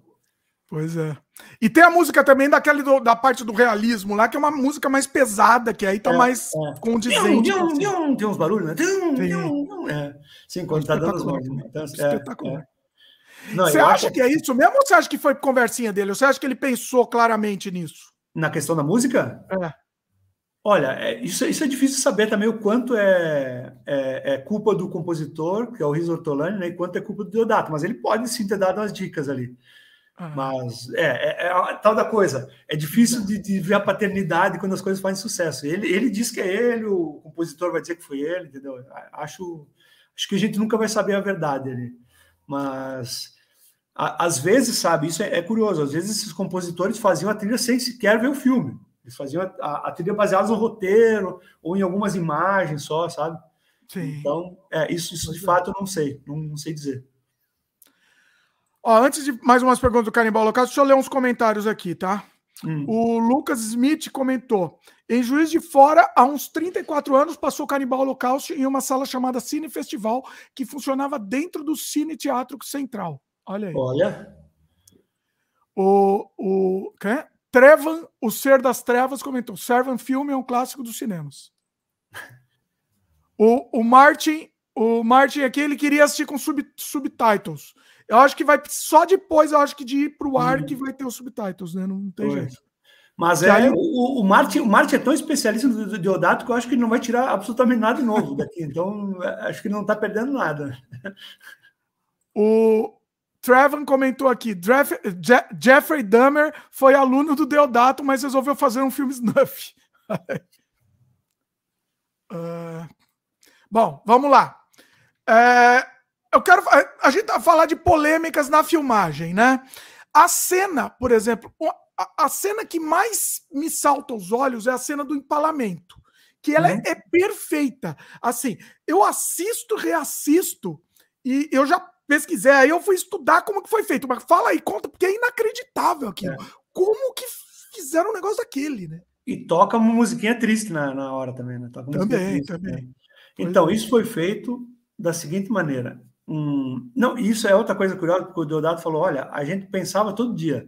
Como é que a gente vai fazer o negócio? Como é, quem é que a gente vai matar amanhã? Como é que a gente vai matar? Era um negócio todo meio improvisado, sabe, na hora. Então foi o que torna o resultado do filme ainda mais fantástico, né? Então o empalamento foi, eles botaram um pedaço de pau ali com um selim de bicicleta para a mulher sentar em cima. A mulher é mesmo, uma, uma atriz, lá, não sei se era atriz, se era uma índia, enfim, se era uma local, uma moradora local, mas ela só fez esse filme. Ela sentou ali, né? Depois ela ficou na posição sentadinha ali. Percebe que ela não se mexe, é incrível, né? Sim. E, e a parte de cima da, da, da, da, digamos, da ponta da estaca sendo da boca é, é um pedaço de, de, de cortiça, de rolha, né? Esculpido. Então é mais leve, não é um pedaço de madeira, por exemplo, que fica pesado. É um negócio mais leve. E aí ela só teve que ficar firme ali por sabe sei lá quanto tempo, né? E, e, quando vocês vê essa cena a próxima vez, né, porque realmente a primeira vez que a gente vê é chocante, mas vocês vê a próxima vez, vocês percebam que a câmera vai baixando e tá, e quando chega perto do momento que, a, que poderia aparecer o cilindro da bicicleta, aparece um, um detonado negativo, sabe? Um, ah. Porque eu acho que apareceu, talvez vazou um pedacinho do selim, sabe? Porque ela está sentada num banquinho, ela não poderia sentar no, no topo do pau, né? Não tem como ficar sentado confortavelmente. Eles botaram um banquinho ali mesmo. E assim foi feito, é incrível, né, meu, que isso funciona. Um, um, um, é um cara que tentou fazer isso depois foi o Peter Baistorff. Num filme ah, deles, é? Eles começou a carne, eles tentaram fazer uma cena de empalamento copiando o Canibal Holocausto. E, e, e, tem cenas e bastidores que mostram eles tentando fazer o, efeito. Como... Mas ele conseguiu fazer bem, bem, bem feito? Não? ele não conseguiu fazer igual ao do Deodato, mas aí ele, ele inventou depois uma outra maneira, botou um, a ponta saindo aqui do, do ombro, sabe? Porque não ficou bom na boca, o cara não conseguia segurar o, o negócio muito tempo na boca, sabe? Porque ela conseguiu segurar de uma. Assim, ele fica, ela fica completamente imóvel. Parada, assim. parada. Eu jurava que era um boneco aquilo a primeira vez que eu, eu vi. Também. Depois que eu vi que era uma pessoa. Porque se fosse um boneco, é. era muito realista, entendeu? Você Sim, você, é, você vê que não dá é. para ser um boneco é. por ser muito realista. É. Você precisaria ter uma produção fantástica para ser um boneco aquilo. E, é. Nossa, isso me deu mais respeito pelo filme ainda, né? E, e sabe que tem uma tem uma cena polêmica, isso, isso não foi falado no documentário, inclusive, acho que a gente podia até falar agora, hum. mas Uh, tem uma cena polêmica do, do, do Canibal Holocausto, que é a cena da, das piranhas, né? Você já ouviu falar nisso? Não. Ah, Cortada? Tem uma cena que o, foi cortada do filme, que ah. era uma cena que os, os índios jogavam um, um inimigo para as piranhas. E aí mostrava ah. as piranhas comendo a, a perna do, do, do, sujeito, sabe? Isso ia ser feito com um cara que não tinha uma perna, e eles iam fazer um negócio ali para ser comido mesmo. Né? Olha! E aí o que aconteceu? carne lá. É, mas eles não encontraram uma maneira de filmar embaixo d'água que mostrasse as piranhas bem e, e, comendo o negócio. Então, por isso a cena foi, foi excluída. Né? Tem uma foto de, disso que ainda, que ainda sobreviveu. Acho que se procurar no Google até aparece, botar canibal, local, piranha, assim, vai, vai mostrar. Ah, tá. A cena, a cena não, não, não... não. É porque assim, cortava-se e não pensava o que, que ia acontecer. Com não, é, eles, né? não, não, eles não filmaram, eles não chegaram a filmar. Ah, eles tentaram, é, eles tentaram, mas não, não, filmaram, não filmaram por causa da impossibilidade de filmar embaixo d'água. Sabe? Eles não conseguiram encontrar uma maneira de filmar embaixo d'água para mostrar as piranhas devorando a, a perna mesmo, né? Ah, eu achei a cena aqui. É um, era um indígena mesmo, né? É, isso, com umas piranhas penduradas na perna. Caramba, eu tô vendo a cena. Nossa, Imagina não dá para mostrar, pessoal. Infelizmente não, não dá, dá para mostrar. Não, não e aí assim, ó, a lenda urbana que rolou durante muitos anos foi que, o, que eles tinham jogado um cadáver de verdade para as piranhas comer. Por isso foi cortado. Mas não é, velho, isso nunca aconteceu, sabe? Mas surgia essa lenda urbana durante muito tempo. E fica as piranhas, né? As piranhas continuar grudadas, né? nada a ver também. É, é. é. Mas então não foi filmado. Eles tentaram fazer, tem essa foto que prova que a, que a cena chegou pelo menos ser arquitetada, mas não, não filmaram. Olha. O que mais tem de polêmica nas, nas filmagens aí? Que é interessante contar. Então, Uh, uma coisa que também a gente nunca vai saber se é verdadeiro ou não, mas dizem que a, a, a, menina que faz o filme, que acaba sendo estuprada depois lá, ela queria. Ela, ela, ela gostava do, do negócio, digamos, ela, ela não vou curtia, dizer que ela, ela curtia, não vou dizer que era masoquista, mas ela foi fazer o filme, digamos, uh, sabendo que ia acontecer tudo isso com ela. Ela fez, e é o único filme que ela fez, no caso, ela não teve uma carreira longa. Né? Ela e ela é amiga, ela é amiga da, da filha do Deodato, filha do né? Deodato, é, é, Francesca Ciardi é o nome, é o nome dela. Ela hum. fez o filme mesmo para passar por essas provações todas. Ela já sabia desde o começo e ela, e ela disse: Olha, eu, eu não me importo, eu quero fazer. E os produtores não queriam, não achavam ela bonita o suficiente para fazer o filme, mas o Deodato admirou né, a coragem dela e disse: Não, ela vai fazer o filme. Então, e, e, é o único filme que ela fez, assim, que é, torna a, a interpretação dela realmente muito corajosa, porque ela passa por maus bocados né, ali no, no decorrer do filme. Assim, você não, o que, que você falou que não tem, não, não tem comprovado é o quê? Que ela gostava, que ela queria. É, ela realmente queria, ou se ela foi meio que enrolada para os produtores, sabe? Você não tem hoje como saber isso. Porque tinha isso muito na época de você pegar essas atrizes novas que queriam mostrar serviço, daí você levava elas lá para o meio do nada e chegava lá e dizia: olha, agora tu faz o que a gente quer, ou senão tu não volta para Itália, entendeu? Tinha muito essas cafagestagens na época, sabe? Mesmo no Brasil tinha, pô. Essa coisa do, ah, Agora tu vai fazer o que quer, vai ser uma grande estrela depois, entendeu? E, e tinha muito essa coisa de seduzir as, as, atrizes com falsas promessas, e aí tu meio que abusava delas ali. E não é que nem hoje, que tem esses movimentos Me Too, entendeu? E que você consegue uh, expor essas coisas todas. Não, na época era meio que. Uh, imagina essa pobre moça no meio da selva amazônica, rodeada de homem ali italiano, entendeu? Pô, que não deve ter passado, sabe? Então, é, e, e assim, não existe registro de, eh, de entrevista com ela, não existe nada, depoimento dela. Não, não tem. Isso, isso é curioso. Tem, eu, eu vi ela num, num, vídeo de uma convenção que estão fazendo, que aparece o, o, ator também do filme, que, que faz o namorado dela no, filme, e, e, ela aparece e cumprimenta ele, mas nunca, nunca vi uma entrevista dela falando. Que eu acho muito, muito, muito triste, porque eu até queria ouvir assim a, o que, que ela acha do filme hoje, passado tanto tempo, né? Ela deve estar tá viva, né? Teoricamente. Ela está viva, está viva. É. Como é que. Tá uma, uma, uma senhorona, né, agora, claro, Sim. mas. Irreconhecível, assim, até por uma foto que eu vi dela pouco tempo Olha. atrás. Hum. Mas eu realmente queria ouvir histórias dela, assim, como é que ela, como é que ela foi tratada, digamos, nesse, nesse ambiente tão masculino ali no meio da selva, com todo mundo pelado e filmando cena de estupro, e, né? Então, acho que deve ter sido uma experiência até um bocado assustadora para ela, sendo uma atriz iniciante e tal, que nunca tinha feito nada, e uma Sim. menina jovem, né? É, talvez, talvez até com a morte do Deodato ela, ela resolva contar, aparecer. Quem sabe? Talvez. Né? Viu que agora os atores do Romeu e Julieta, do Franco Zeffirelli, estão processando né, o estúdio por causa que eles apareceram pelados no filme e eles disseram que não, que não foi autorizado por eles na época. Então, pô, mais de 50 anos, 60 anos depois estão fazendo isso. Então, é. mas se a moda pega, ela pode também vir com histórias macabras aí sobre os bastidores do. Bem que não é a mesma coisa, né? Não é um filme do grande estúdio. É difícil você tirar dinheiro de qualquer pessoa, ainda mais quando eu dato morto agora, né? É, agora não tem di dinheiro, não tem mais, pois é. Não, não acha mais, não, pois é. tem como. É. E a censura, o filme foi censurado, né? Ele foi, foi proibido. Foi. Como é que é? Foi, é? Eu, eu encontrei, inclusive, reportagens de jornal da época. Teve um, um promotor lá que se se esbaldou com o caso, assim, ele ficou famoso com isso por ter tirado tira, tiraram o filme dos cinemas. O filme nessa época só tinha estreado em Roma, sabe? Ele não tinha estreado no mundo, né? Hum. Então tiraram o filme dos cinemas, foi confiscado, digamos, é quando você recolhe mesmo as atos negativas, você não pode fazer mais nada com elas. O, aí teve essa coisa do Deodato ser preso, tem que se explicar, pagou multa, né? Porque até o Deodato fala no documentário, né? Quando não puderam condenar ele por matar os, as pessoas, condenaram ele por matar os animais, aí sim já tinham uhum. matado em outros filmes, mas ele que pagou o pato, né? Ah, olha é. aí, então, é, então, ou seja, teve um pouquinho de, de essa, esse lance dos animais teve essa repercussão, teve mas, essa repercussão mas... mas por conta da represália de ter sido vendido como um filme real onde pessoas eram mortas, entendeu? Então ah. teve essa comoção e queriam fazer ele pagar de alguma maneira, sabe? Bode expiatório. É, Os animais é. foram só um bode expiatório. Exato.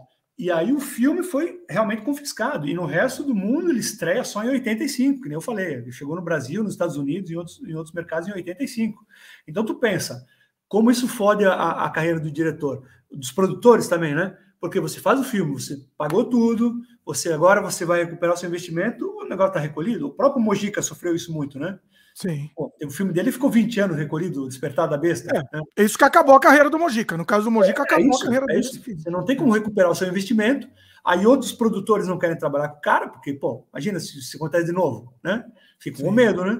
Então, uh, não é que nem hoje, que nem tu estava comentando do cara do Serbian Film. Hoje, se tu quiser fazer, tu é cancelado, tu pode fazer teu próprio filme independente depois, entendeu? E até Sim. se beneficiar da propaganda. Sim. Mas naquela época, não, você precisava do produtor, né, da figura do produtor para produzir o seu filme. Então Sim. ele meio que se fudeu. Ele conseguiu lançar um filme logo depois, que é o House on the Edge of the Park, porque o filme já estava pago, já estava pré-produzido, entendeu? Ele já ah. tinha meio que feito esse, esse contrato antes do, do rolo do Canibal Holocausto. Então, só por isso que o filme saiu tão, tão logo, mas, mas, mas o, a polêmica toda destruiu a carreira do, do sujeito. Né? Destruiu mesmo. Você acha, que, você acha que destruiu a carreira dele? Nesse momento, sim. Nesse momento, sim. É tipo meu, esses caras hoje que, por exemplo, uh, a gente viu vários casos aí, uh, uh, digamos, uh, o, o, James Franco é um bom caso, sabe o ator hollywoodiano aí? Ele estava no momento nas, no ápice da fama quando ele fez o, aquele o Artista do Desastre, uma comédia que estava até indicada ao Oscar e tal. Aí ele caiu nessas coisas de assédio sexual. Eu não lembro exatamente, não, não quero falar porque eu tenho medo de falar bobagem. Mas ele teve uma polêmica envolvendo o nome dele com, com assédio, qualquer coisa parecida. Sim. E na, na mesma hora ele foi cancelado e tu vê, não, não fala mais do cara hoje. Nunca cara mais, né? É. Verdade, nunca mais. E na época ele era considerado ali um novo diretor, talentoso, podia ter ganhado, podia ter concorrido ao Oscar, entendeu? Sim. Então, pô, o negócio destruiu a carreira dele. Então, imagina naquela época o cara sendo acusado de matar os atores de verdade, entendeu? Que tinha, tinha países que estavam caindo nessa lorota, hum, como eu falei, antes da internet, né? As informações era mais difícil de, tu, de você ah, comprovar. comprovar, comprovar e corrigir se fosse, fosse mentira. Então, ah, pô, fudeu a vida do cara, entendeu? Ele, ele ficou mesmo à sombra desse filme por muito tempo. E, e, e, eu falo por mim também. Eu não produziria um filme do Deodato depois de jeito nenhum, entendeu? O cara, pô, imagina tu produz um filme pro cara e é recolhido, e tu se fode também, vai, vai, pra, vai, pra, vai ser processado, vai para é. vai entendeu? Como é que faz?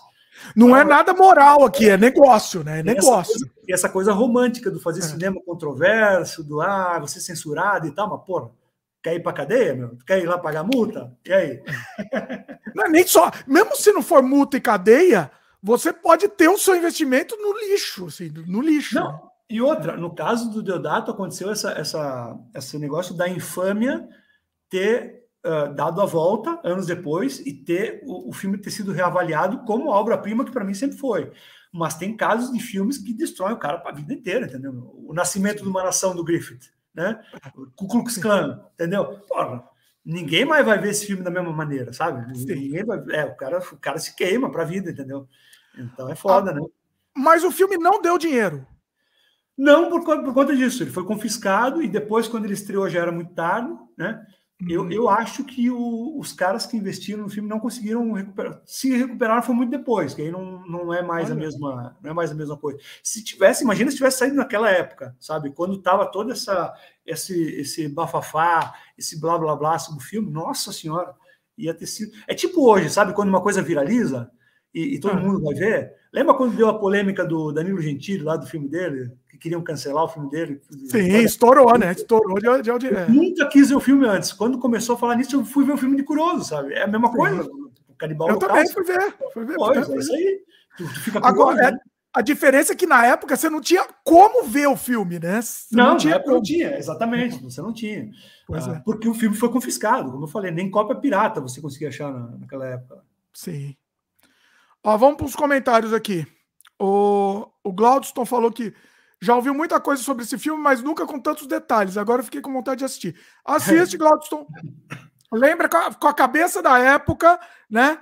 É, mas é um filme muito bom, muito bom.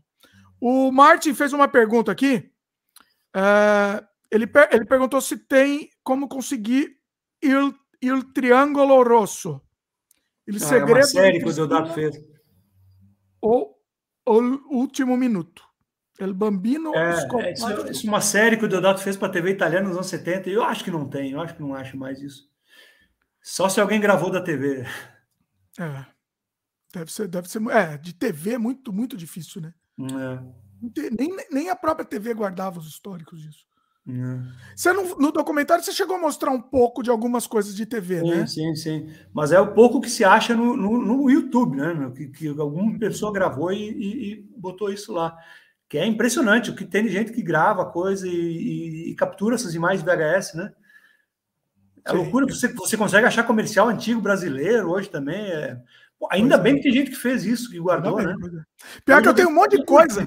Eu tenho um monte de coisa que eu gravei dos anos 80 em VHS, eu preciso disponibilizar isso, eu preciso ter um tempo para organizar, porque é, tem muita é. O que eu gravei da TV, eu joguei fora tudo. Olha aí. É, é eu passei por DVD lá com qualidade péssima lá, mas é a vida. Um dia eu preciso organizar isso aí. Deixa eu falar, falar em inglês pro Martin, né? Talvez para ele entender aqui. Martin, I, I think it's, uh, I think Lost. after, uh, after I think you can watch this this video with subtitles after after YouTube pro, YouTube processing the video. I think it'll be easier. Yeah. É. O Ser das Trevas falou aqui. Interessante, pensei é, ser um corpo falso de efeito especial, a, a mulher lá empalada, né? Um, e o Treva, o Trevan, tem vários Ser das Trevas aqui. Tem, os, tem o Trevan Ser das Trevas e o, e o Ser das Trevas. O Nascimento de uma Nação dos meus favoritos, ele falou aqui. Uh, como filme é muito bem feito, né? Sem julgar valores, assim, como, é. como cinematografia é uma, é uma obra-prima, né? Pois é. Bom, é, vamos pro House on the Edge of the Park. Uhum. Então, é. esse é o filme que o Deodato teve a sorte de estar tá meio pré-produzido antes da polêmica do canibal local se estourar, né? Aí ele faz esse filme, então, que também é um filme extremamente violento, e, e, é quase na fronteira do filme de terror, né? O Deodato diz que não fez filme de terror, mas esse é quase na É um thriller, né? Mas é, é, é, extremamente violento e ele aproveita a figura do David Hess, que é o ator americano que tinha feito Last House on the Left nos Estados Unidos com Wes Craven e ficou famoso, né? Pela, também pela infâmia como um dos grandes vilões dos anos 70. Ali fez um monte de filme também com vilão, estuprador, assassino. E, e é uma belíssima jogada de marketing o Deodato ter conseguido colocar no filme, porque é, um, é uma das coisas mais memoráveis do filme, inclusive. É um filme que eu não, não lembro muito, assim, não é um dos que eu mais gosto do Deodato, assim, mas o personagem é incrível, assim, o ator tá incrível no filme, né? E, e é um tipo de filme que, é, é, digamos, é o cinema do Deodato na sua essência, né? É mulher pelada, sacanagem e violência, né? Ah, com é, um eu, fiozinho eu... de história, um fiozinho de história. é inventado ridículo. na hora, né? Foi inventado também na hora. O... Eu considero uma continuação do Last House on the Left, né? Eu é. considero, assim, pensando. É parecido, tem certa coisa. Principalmente, assim, não uma continuação, é. vai. É coisa. É, é aquela coisa, que nem eu falei antes também. Se você quer ser crítico metido a besta e ver o filme meio metido a besta, você pode ver o filme como uma luta de classes aí que sai do controle, né? Porque o, o David Hess e o, e o, e o e outro cara que está com eles são os caras da ralé ali, os pobretão. E eles vão lá barbarizar com os ricos, né? Estuprar as, as mulheres ricas e, e bater nos caras ricos que é meio, até me parece, eu não sei se foi proposital, mas me lembra um pouco a coisa da família Manson, né, com, com o ataque lá, a casa do Roman Polanski, né? Sim. Mas aí o filme no final tem um plot twist, não vou soltar spoiler aqui, mas tem um plot twist que a coisa toda fica muito estúpida, que é tudo um Ah, dá um spoiler aí, vai lá, Felipe, tá é valendo, tudo um plano arquitetado pelos, por um dos moleques ricos para castigar o estuprador, entendeu? E na verdade todo mundo ali apanhou, foi estuprado, quase morto, porque era um plano para pegar o estuprador e matar ele. Entendeu? É meio que. Eita, é. É, não, não, não funciona. Mas, se você quer ver sacanagem, tortura e, e violência, é um filme realmente que oferece o que promete. Tem uma cena que o, o David Hess começa a cortar uma menina com a navalha, sabe? A menina tá toda pelada e ele fica passando a navalha nela e cantando uma música que é aquela, aquela história da música calma, né? Ele tá cantando uma música de Ninar para a menina enquanto ele esfacela ela ali com a, com a navalha. Então, para quem gosta, é um prato cheio, assim, mas não é. Esse eu acho, É, eu acho que ele tá mais pro torture porn, né? Esse daí, vamos dizer. Um precursor, né? digamos, é um, um precursor disso. Porque mesmo é violência e violência e violência e tem um, fio, um fiozinho de história ali que, que não, não pouco se sustenta, sabe? É, é mesmo um, um filme como faziam também muito na época, os caras que invadem a casa para barbarizar os moradores, sabe, da, casa, meio com thriller, sabe, um suspense mas, mas bastante violento e, e, com bastante mulher pelada. Então, quem gosta disso é, é, é para esse tipo de, de, pessoas. E eu acho engraçado que não tenha dado tanto problema quanto o Canibal Holocausto, porque ele é igualmente sádico e violento, né? Então... É porque aí não é mais realista, né? Você é. vê que não é verdade. Acho que é por mas, isso. Sim, né? Exato. Mas podiam ter aproveitado, né? Já que, que censuraram um, podiam já ter censurado os dois. Né? Vai, vai, vai, tá é. na fila aí, vai, vai, aproveita, vai. Aproveita. E aí o Deodato tem esse ato, então, na carreira, né? Ele, fica sem trabalho, porque ninguém quer trabalhar com ele, e aí tem essa aventura dele nas Filipinas com os Caçadores Atlântida, né? Que é aquela história... E ele conta, e ele conta ainda que foi com a, a Imelda Marcos que, que bancou, Exato. né? A mulher, para quem não sabe, Imelda Marcos, mulher do ditador lá, assim, é um negócio absurdo, assim. É. Como é que é o nome do ditador mesmo? Era o. Nossa, deixa eu ver aqui. Eu, eu, lembro sempre o nome dela por causa dos sapatos dela. Exato. Não... É, ela era famosa porque ela era uma, uma esposa de ditadora ela tinha um museu de sapatos com milhões de sapatos, que sabe, sei lá, onde, onde estão hoje, né? Pois é. Deixa eu é lembrar o nome do, ditador aqui para a gente falar. Né? Ó. Cadê? Peraí. É famoso, cara. Sim. A gente não lembra Nossa, porque é velho. Eita, que branco aqui. É... Vai falando aí, vai falando que eu vou achar. Tá. E, e aí ele foi convencido por um, por um amigo produtor dele. Ele estava muito tempo sem trabalho já. E aí um amigo produtor falou: Olha, conhecia. O Deodato até fala erroneamente no documentário que é a rainha das Filipinas, não é, né? A esposa do ditador das Filipinas. Ela, o Ferdinand, Ferdinando Marcos. Ferdinando Marcos, pronto. Ela provavelmente se considerava uma rainha, né? Mas tudo bem. Pois e é. o, esse produtor amigo fala: então, olha, eu, eu conheci lá a Imelda Marcos e ela quer começar a fazer cinema nas Filipinas. E por que, que tu não vai lá fazer? Olha, se bobear até o esse produtor, ao invés de estar tá dando uma chance pro Deodato, ele queria se livrar do Deodato. Ó, vai para lá, para de encher o saco, entendeu? Ele quer, aqui ninguém quer, é, vai para lá, vai para lá. Sai para lá, sai para lá. Sai para lá. Mandou o cara para as Filipinas para fazer esse filme chamado Caçadores de Atlântida, que é uma loucura, meu. Um filme sem pé nem cabeça, tendo uma aventura extremamente violenta. Ah, parece, às vezes parece um filme de faroeste, sabe? Quando tem os índios que atacam os cowboys, e os caras fazem ali um. É muito parecido com isso, porque os caras ficam atacando, os punks de Atlântida, né? Ficam atacando esses caras o filme inteiro e morre, mata, e morre, e mata. E o, o Deodato odiou o filme, nunca gostou do filme. Ele disse que ele chegou lá, foi prometido a ele mundos e fundos, né, como sempre. Ele chegou lá, não tinha dinheiro, não tinha equipe, o pessoal da metido com o cinema lá da, das Filipinas queria botar os amigos, a esposa como ator, aquela coisa que no Brasil funciona também da mesma maneira, né? Jeitinho filipino. Aquele jeitinho. E, e aí ele ficou puto, ele queria largar tudo, mas aí ele viu uma equipe de dublês lá trabalhando. E foi aí que ele pensou, pô, daí dá para fazer alguma coisa. Porque ele viu que os caras faziam maluquice lá, pulavam de, de cima de janela, pulavam em cima de ônibus, movimento. E ele disse, ó, oh, vou fazer então um filme de ação. E ele não gostava do filme. Eu, quando encontrei ele em São Paulo, eu falei super bem do filme por horas, assim. E ele começou... Ah, faz tempo que eu não vejo, quem sabe se eu ver de novo. Aí eu gravei a cópia para ele. As próximas vezes que a gente falou, ele já tinha mudado a opinião dele, sabe? Ah, meus fãs ah, gostam, sabe? Mas eu acho que ele está se referindo a mim, né? Meus fãs gostam, então deve ser bom. É... Então deve ser bom. Né? Eu, eu, acho que ele mudou de opinião de tanto que eu falei desse filme para porque eu, eu realmente sou apaixonado por esse filme. Eu acho divertidíssimo. Eu acho um filme... Mas você tem a memória afetiva, né? Você tem memória afetiva. E não, eu acho que quem viu o filme hoje verde, assim, sem saber de nada, não vai gostar, porque realmente é, é um filme, é um filme tosco. É. É esse que ele fala que também inventou na hora, né? Ou não tinha roteiro, ficava inventando na hora as cenas, né? Não, e percebe-se que é assim, porque o filme é uma sequência de, ó, vamos fugir para aqui para lá.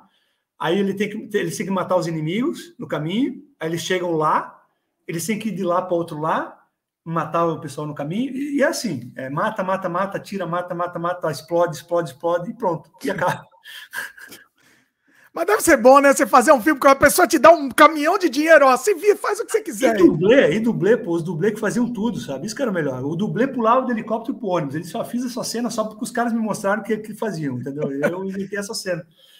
Ele se inspirava pelo que o dublê conseguia fazer, Exato. né? Eu, eu acho isso legal, sabe? Você fazer um, construir um filme a partir do que você tem, né? Ó, os caras fazem isso, vou fazer. Pois é. Bom, aí chegou o Cut and Run, né? Então, esse projeto é interessante porque foi a primeira vez que o Deodato trabalhou com dinheirão mesmo, estrangeiro, né, uma produção estrangeira. Foi distribuída nos Estados Unidos pela New World, que é uma, uma produtora pequena, mas até conhecida. E era um projeto que era para o Wes Craven dirigir. Isso que é o mais ah, é. bizarro. O Wes Craven ia dirigir Sabe-se lá o que aconteceu. O Deodato fala muito sem modéstia que os caras chamaram ele porque ele era mais famoso que o Wes Craven. né? Eu acho que não foi bem por aí, deve ter rolado qualquer coisa. Eu não duvidaria que foi coisa ligada à droga também, sabe? Porque uhum. essas coisas filmadas na Colômbia, ali para aquela era, Venezuela e tal, e, e, e, fala sobre tráfico de cocaína no filme, anos 80, sabe? Putz, Scarface, né? Eu, eu não duvido que seja algo relacionado à, cocaína ali, que os caras Não, mas em que sentido? Você tá, tá falando assim de. Não, que os caras estavam. A equipe estava curtindo demais a cocaína ah, ali, tá. eles foram lá para procurar locações, começaram a cheirar demais, entendeu? Pode, pode ser. Aí isso. o Craven assustou. Você acha que de repente é. foi isso? Pode ser, pode ser. E aí ele foi substituído pelo Deodato. E o Deodato disse que realmente era, a cocaína era comia solta ali, entendeu? Tem um dos atores do filme, inclusive, que passou o filme inteiro cheirado ali, um, um jovenzinho ali chamado Willie Ames, que, cheirava o dia inteiro, sabe? O negócio era uma loucura. Mas, foi, mas, é um filme que você percebe que tem dinheiro mesmo. É um filme que tem uma produção boa. É como o Canibal Local seria se tivesse mesmo dinheiro estrangeiro, assim, dinheiro de Hollywood, sabe? É, ele é um filme que você percebe que tem, tem cenas grandiosas, tem cenas aéreas, tem, tem efeitos especiais super bons, tem um elenco de atores estrangeiros muito bom também. E, e, os efeitos especiais são muito convincentes. A gente compara com o Canibal Holocausto até, né? O Canibal Holocausto usava muito aquela coisa da câmera tremendo para esconder algum efeito mais mal feito e tal, né? Sim. Mas o Cut and Run, não. O Cut and Run, você tem ali, que nem tu falou antes, ah, o cara sendo partido no meio, as tripas caindo para fora. Né? Perfeito. É tem coisas ali, efeitos muito bons mesmo. Então, e, e, é um filme que, que, que, ele teve que filmar duas versões, né? A gente estava comentando antes, por causa disso. O filme é extremamente Sim. sangrento, tem mulher pelada, tem estupro e tal, e ele teve que filmar uma versão mais suave, que foi a que passou nos Estados Unidos, no cinema. Então dá para entender porque talvez o filme não fez tanto sucesso nos Estados Unidos na época, porque passou essa versão esterilizada, digamos, né? Porque o filme só faz sentido se você ver a versão forte, né, pô? Sim. É, é pois é que só foi lançado lá em DVD depois. Né? Eles não chegaram a ver a versão cut and run ali. Ah, tô mostrando a capa aqui. Se dá para mostrar pelo menos. E tem Trabalha com o ator bonito lá do. Esse ator bonito do The Hills Have Eyes, né? Hills Have Eyes, é, que era um ator cultuado na época. Então, você tem todos os atores famosos, ele, o Richard Lynch também, que é o ator que faz o. E, e é um filme que tem muita estrutura do Apocalipse Sinal, que a gente estava falando antes, né? estava falando do Apocalipse Now antes, esse filme é, tem uma estrutura muito parecida, porque é, é uma jornalista aí do Canibal Holocausto, voltamos a ele, uma jornalista que vai para a selva procurar um, um, militar, um sujeito que sumiu ali, que está escondido e, e, ele é, virou meio que uma figura messiânica ali com uma tribo de índios, né? E, e, é muito como o personagem do Marlon Brando no Apocalipse Now, né? E, mas você tem essa repórter com a câmera que puxa para o Canibal Holocausto também, então tem uma mescla dos dois filmes ali. O Deodato ele, ele acha estranho isso, mas eu gosto bastante desse filme. Mas ele, é, isso, ele fala que foi inspirado, né, no Apocalipse Now. Ele fala, ele fala literalmente, sim. né? Porque é, porque teve um, uma, uma miscelânea de roteiristas aí, teve vários caras botando sua colher aí no filme, né? Então você percebe que é um filme de vários várias paternidades aí, né? Então teve um que queria fazer uma coisa mais canibal holocausto, outro queria fazer uma coisa mais apocalipse now, Uh, tem cenas ali que não combinam muito com o resto do filme, aquela coisa do pai procurando o filho perdido, não, não combina com o resto. É, é, um filme meio cheio de problemas, assim, mas eu, eu acho um filmaço e, e eu acho uma amostra do que o Deodato teria feito se ele conseguisse trabalhar nos Estados Unidos, sabe? Se ele tivesse ido para lá naquela época e ah. conseguisse fazer mais filmes e mais trabalho, sabe? Mas aí é, é, tem esse problema, né? Lá na época estreou essa versão censurada, essa versão mais leve. Então, talvez não tenha provocado a mesma, o mesmo impacto da versão, a versão boa, né? A versão sem censura. Sim. Sim, não dá. Não Mas dá. é um belo filme. É, Percebes que é é uma evolução do Canibal Holocausto, digamos. Você tem um pouco mais de drama ali, você tem uma tentativa de criar algo mais, um pouco até filosófico, sabe? Um pouco mais, ah, não sei, eh, vai além do, do só vamos matar animais na selva. Ele não mata animal nesse, porque não pode, né? É uma produção Ah, agora já não podia mais, né? não mais. né? Só tem mesmo violência contra, contra a gente. E é, e é de mentirinha. O... Inclusive, assim, ele não, não, não é difícil de achar esse filme, não. A pessoa assistir não, não é tão Ele não foi lançado no Brasil oficialmente, pelo que eu saiba, mas ele se acha fácil para assistir e, e saiu em DVD e Blu-ray no mundo inteiro. Né? Pois é. Mas no Brasil não saiu, nu- nunca nem no cinema acho que passou esse filme. Olha aí. O É. que mais? Aí nessa fase final do Deodato, o que, que mais você citaria? É, então aí, aí o Deodato começa mesmo a entrar nessa coisa do, olha, eu estou sendo conhecido por isso, filmes extremamente violentos e sangrentos, essa vai ser mesmo a minha sina e vou começar a investir nisso. Aí ele vai para o Slasher, né, que é o, o Body Count, Body Count, Contagem de Cadáveres, saiu em vídeo aqui. Ah, eu acho o filme fraco, não, não- é dos meus favoritos dele, é, é muito parecido com o que se fazia nos Estados Unidos e não, não, não tem nada assim muito, muito novo. Para quem já viu Sexta-feira 13, não, não acrescenta nada muito novo. E, e depois o, o, o- Deodato vai trabalhar para Canon, então, com, com esse filme chamado Os Bárbaros, que é uma cópia de Conan, né? Não sei se chegou a ver esse. Eu vi, eu vi uma cena, assim, não vi ele inteiro. Mas eu achei. Eu- Eu fiquei com vontade, parece muito bacana. Assim, por ser bizarro. Porque ele, ele É, é levou bizarro, pro é humor, bizarro. né? Ele tem um senso de humor muito estranho, porque os dois atores que fazem o filme são gêmeos. E eles eram famosos nos Estados Unidos como humoristas. Eles não eram famosos como Conan, como lutador, sabe? Eles eram famosos como humoristas. Inclusive, eles fizeram vários desses filmes bestas, sabe? De, de babá, de babá homem musculoso cuidando de criancinhas. Fizeram vários filmes que passavam na sessão da tarde. Eu não Ah, lembro o nome dos caras agora, mas eles eram dois, dois irmãos. Um morreu até um tempo atrás. E, e quando o Deodato viu esses caras, ele percebeu: não, eu não posso fazer um filme sério, porque a ideia era fazer um filme tipo Conan, um filme sério. É E David. Ah, achei o nome, só para registrar aqui. David Ah. Paul e Peter Paul. É, os irmãos Paul, eles eram gêmeos e eram um bombadão, sabe? Tipo um Schwarzenegger, assim. Hum, E aí o Deodato disse: não, vou fazer então uma comédia. E, eu, e aí o filme tem essa mescla bizarra de, de cópia de Conan e comédia. E tem um humor negro muito estranho. Eu- como eu disse, o senso do humor do Deodato é um troço muito esquisito, né? Porque tem uma cena que os caras estão lutando ali num, numa arena, tipo a cúpula do trovão do Mad Max, sabe? E tem ali o público gritando ali, é, é, é. e aí o cara erra uma espadada, o, o herói se desvia da espadada e a espadada corta a mão de um, de um cara que está assistindo a luta, sabe? É pra ser engraçado, né? É meio Monty Python até, né? Quase. Pô. então é isso. E, e é, e é um filme da Canon, que hoje é, hoje é, é culto, né? Hoje é legendário. A Canon Filmes que fazia filme do Chuck Norris, do Charles Bronson, mas na época era sinônimo de lixo, né? Lembra? Na época era mal Mas, visto. mas tinha dinheiro, né? Mas esse teve Tinha dinheiro. dinheiro, tinha dinheiro, exato. É. Nessa época eles estavam começando a falir já. Estavam começando Ah. aí. Mas eles estavam, durante algum tempo, eles foram, eles tiveram alguma moral ali, sabe? A Canon. Mas é uma pena, porque, também porque o, o Deodato talvez escolheu um mau momento ali. Se tivesse sido outro momento, ele podia ter, ter continuado a fazer filmes nessa linha, né? Esse, esse não foi bem. Não, não, não rolou.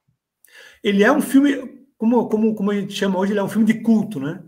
Ele é um filme que tem fãs, muitos, muitos fãs apaixonados, assim, que adoram o filme, mas ele não foi um, um sucesso estrondoso, assim. Embora o Deodato tenha falado que eles chegaram a, a cogitar uma, uma sequência do filme, que, que acabaram por nunca fazer. É. Uhum. E, e, desse resto de fase, assim, do, do Deodato, o que eu, o que eu realmente acho que é brilhante, assim, que deve ser destacado e, e foi meio que esquecido, é um filme que chama Um Delito Pouco Comum, A Face no Brasil. É, é um filme com. Em inglês é Dial Help? Não. Não, Phantom of Death. Em inglês. Phantom of Death. Ah, tá, achei aqui. É um ah. filme que. É um, é um diálogo, sabe o diálogo Sim. da gente? Italiano. Bastante atrasado, né? Porque saiu em 87. Ah. Mas ele tem uma ideia muito boa, que é, é, é, um, é, um, cara que é bonitão, que é jovem, bonitão, que é o Michael York, que é um ator famoso, né? Que tem uma doença degenerativa que ele começa a envelhecer muito rápido. Então ele tem uns efeitos especiais muito bons de maquiagem, que é, eu diria que é o equivalente geriátrico do A Mosca do Cronenberg, sabe? O cara começa, começa, a envelhecer e fica com a cara toda podre, vai perdendo cabelo, vai perdendo dente, sabe? Então ele vai envelhecendo muito rápido e ele aproveita que está envelhecendo para matar pessoas que, que lembravam dele de quando ele era jovem. Não fica muito bem explicado por que ele está fazendo isso, se é parte da doença ou o quê, mas ele mata as pessoas que, tipo, às, às vezes amantes dele, entendeu? Hum. E ao mesmo tempo ele fica desafiando um, um, inspetor da polícia, que é o Donald Pleasance, o cara do Halloween, que persegue o Michael Myers, né? para pegar ele, é, para tentar prender ele. E é um uhum. filme também, é, é, é, muito boa a maquiagem, é, é uma produção bastante refinada, assim, não tem nada que nem aquele filme de selva dele, sabe? É uma produção que se passa em mesmo na cidade, assim, na Itália, uh, se passa em casarões, em castelos, é super luxuoso, assim, a produção. E, e, os efeitos são muito bons, tem, tem efeitos de maquiagem, os efeitos sangrentos são muito bons. É um filme que ficou meio esquecido, assim. Eu acho que deveria ser resgatado porque é, dos melhores que ele fez, assim. E, e, realmente mostra um diretor que poderia ter feito coisas mais sérias, assim, mais adultas, sabe? Saído dessa coisa mais de, de comparando com o filme dos Bárbaros ali, sabe? Comparando com o Slasher que ele fez antes. Sim. Parece que teria potencial para fazer umas coisas mais. subir um degrau, digamos. Pro, é. Uma outra divisão ali, do, do, tipo do Fult, do Argento, sabe? Mas acabou ficando no meio do caminho. Não foi um filme que teve o, a repercussão que deveria, entendeu? E aí, a partir desse, ele parou, né? É, o, assim, que acontece, o que acontece é que a televisão. a indústria do cinema italiano como um todo começa a morrer a partir do final dos anos 80 por causa da a TV toma conta. Um fenômeno hum. parecido com o que aconteceu no Brasil, né? Ah, então, os poucos produtores que faziam filme começaram a se aposentar ou trabalhar na TV, e o Deodato não consegue mais trabalho. Ele faz um ou dois filmes ali que tem pouca ou nenhuma repercussão e começa a trabalhar na TV, fazendo série, fazendo minissérie. Ele fez um, um seriado com o Bud Spencer, ele fez uma minissérie na África, né? Ele dirigiu até uma, uma minissérie com adolescentes, tipo Friends. Olha! Chamava El Ragazzo del Mureto. E ele dizia que ele se divertia muito fazendo, mas, mas não saiu da Itália, assim, uma coisa muito italiana. Hum. E, e, meio que morreu, assim, mesmo a carreira dele. Ficou um, um, diretor de TV italiano. Sabe quando nos Estados Unidos, às vezes, o, o diretor fazia filme em Hollywood, fazia um filmão e de repente some, é porque ele está fazendo série de TV, né? Está fazendo é. série da para Netflix. Até sem o nome, né? Só, só por contrato mesmo, faz qualquer coisa, é, né? contratado. Às vezes você nem lembra mais o que o cara está fazendo, você vai olhar no MDB, ó, oh, tá fazendo série, sabe? Um monte de Tem coisa, muitos casos assim. E o com Deodato aconteceu isso. E meio que sumiu. Aí a bruxa de Blair que ressuscitou a, a, carreira dele, né? Que é um negócio impressionante, porque não tivesse saído desse filme, talvez ninguém lembrasse mais do, do Deodato, né? Coisa louca. É. E foi aí que deu essa, essa retomada. É, é na carreira ele, dele, né? É, dele e do Canibal Holocausto, que estava completamente esquecido na época. Era pessoas malucas que nem nós que conheciam, que sabiam da lenda do filme, mas a maioria não, lembrava mais disso, né? Sabe que o pessoal tem a memória curta, né? Você tem a polêmica por um tempo e depois morre, né? E nesse caso, o Bruce de Blair, quando, quando o Bruce de Blair vai para o cinema e começa a enganar as pessoas, as pessoas acham que é verdadeiro, os mais velhinhos começaram a lembrar: opa, pera lá, teve um filme que na minha época também era assim, a gente ia ver e parecia que era de verdade, que é o filme de canibal e tal. E aí o pessoal, o Deodato lembra, até com bastante carinho, o pessoal começou a ir entrevistar ele na casa dele, ele estava abandonado mesmo, estava esquecido. Ai. E o pessoal ia na casa dele entrevistar ele, não, não tinha dia que não dava entrevista, sabe? Então foi o melhor, o melhor momento assim da vida dele. Mas ele ele estava com dificuldade financeira também? Não, não porque ele sempre foi rico, né? Ah, e, tá. e ele, ah, ele, ele, ainda trabalhava na TV, que é a TV italiana. A TV italiana, pensa na TV italiana como a Globo. Você está trabalhando para a Globo, você está bem, Sim. entendeu? É.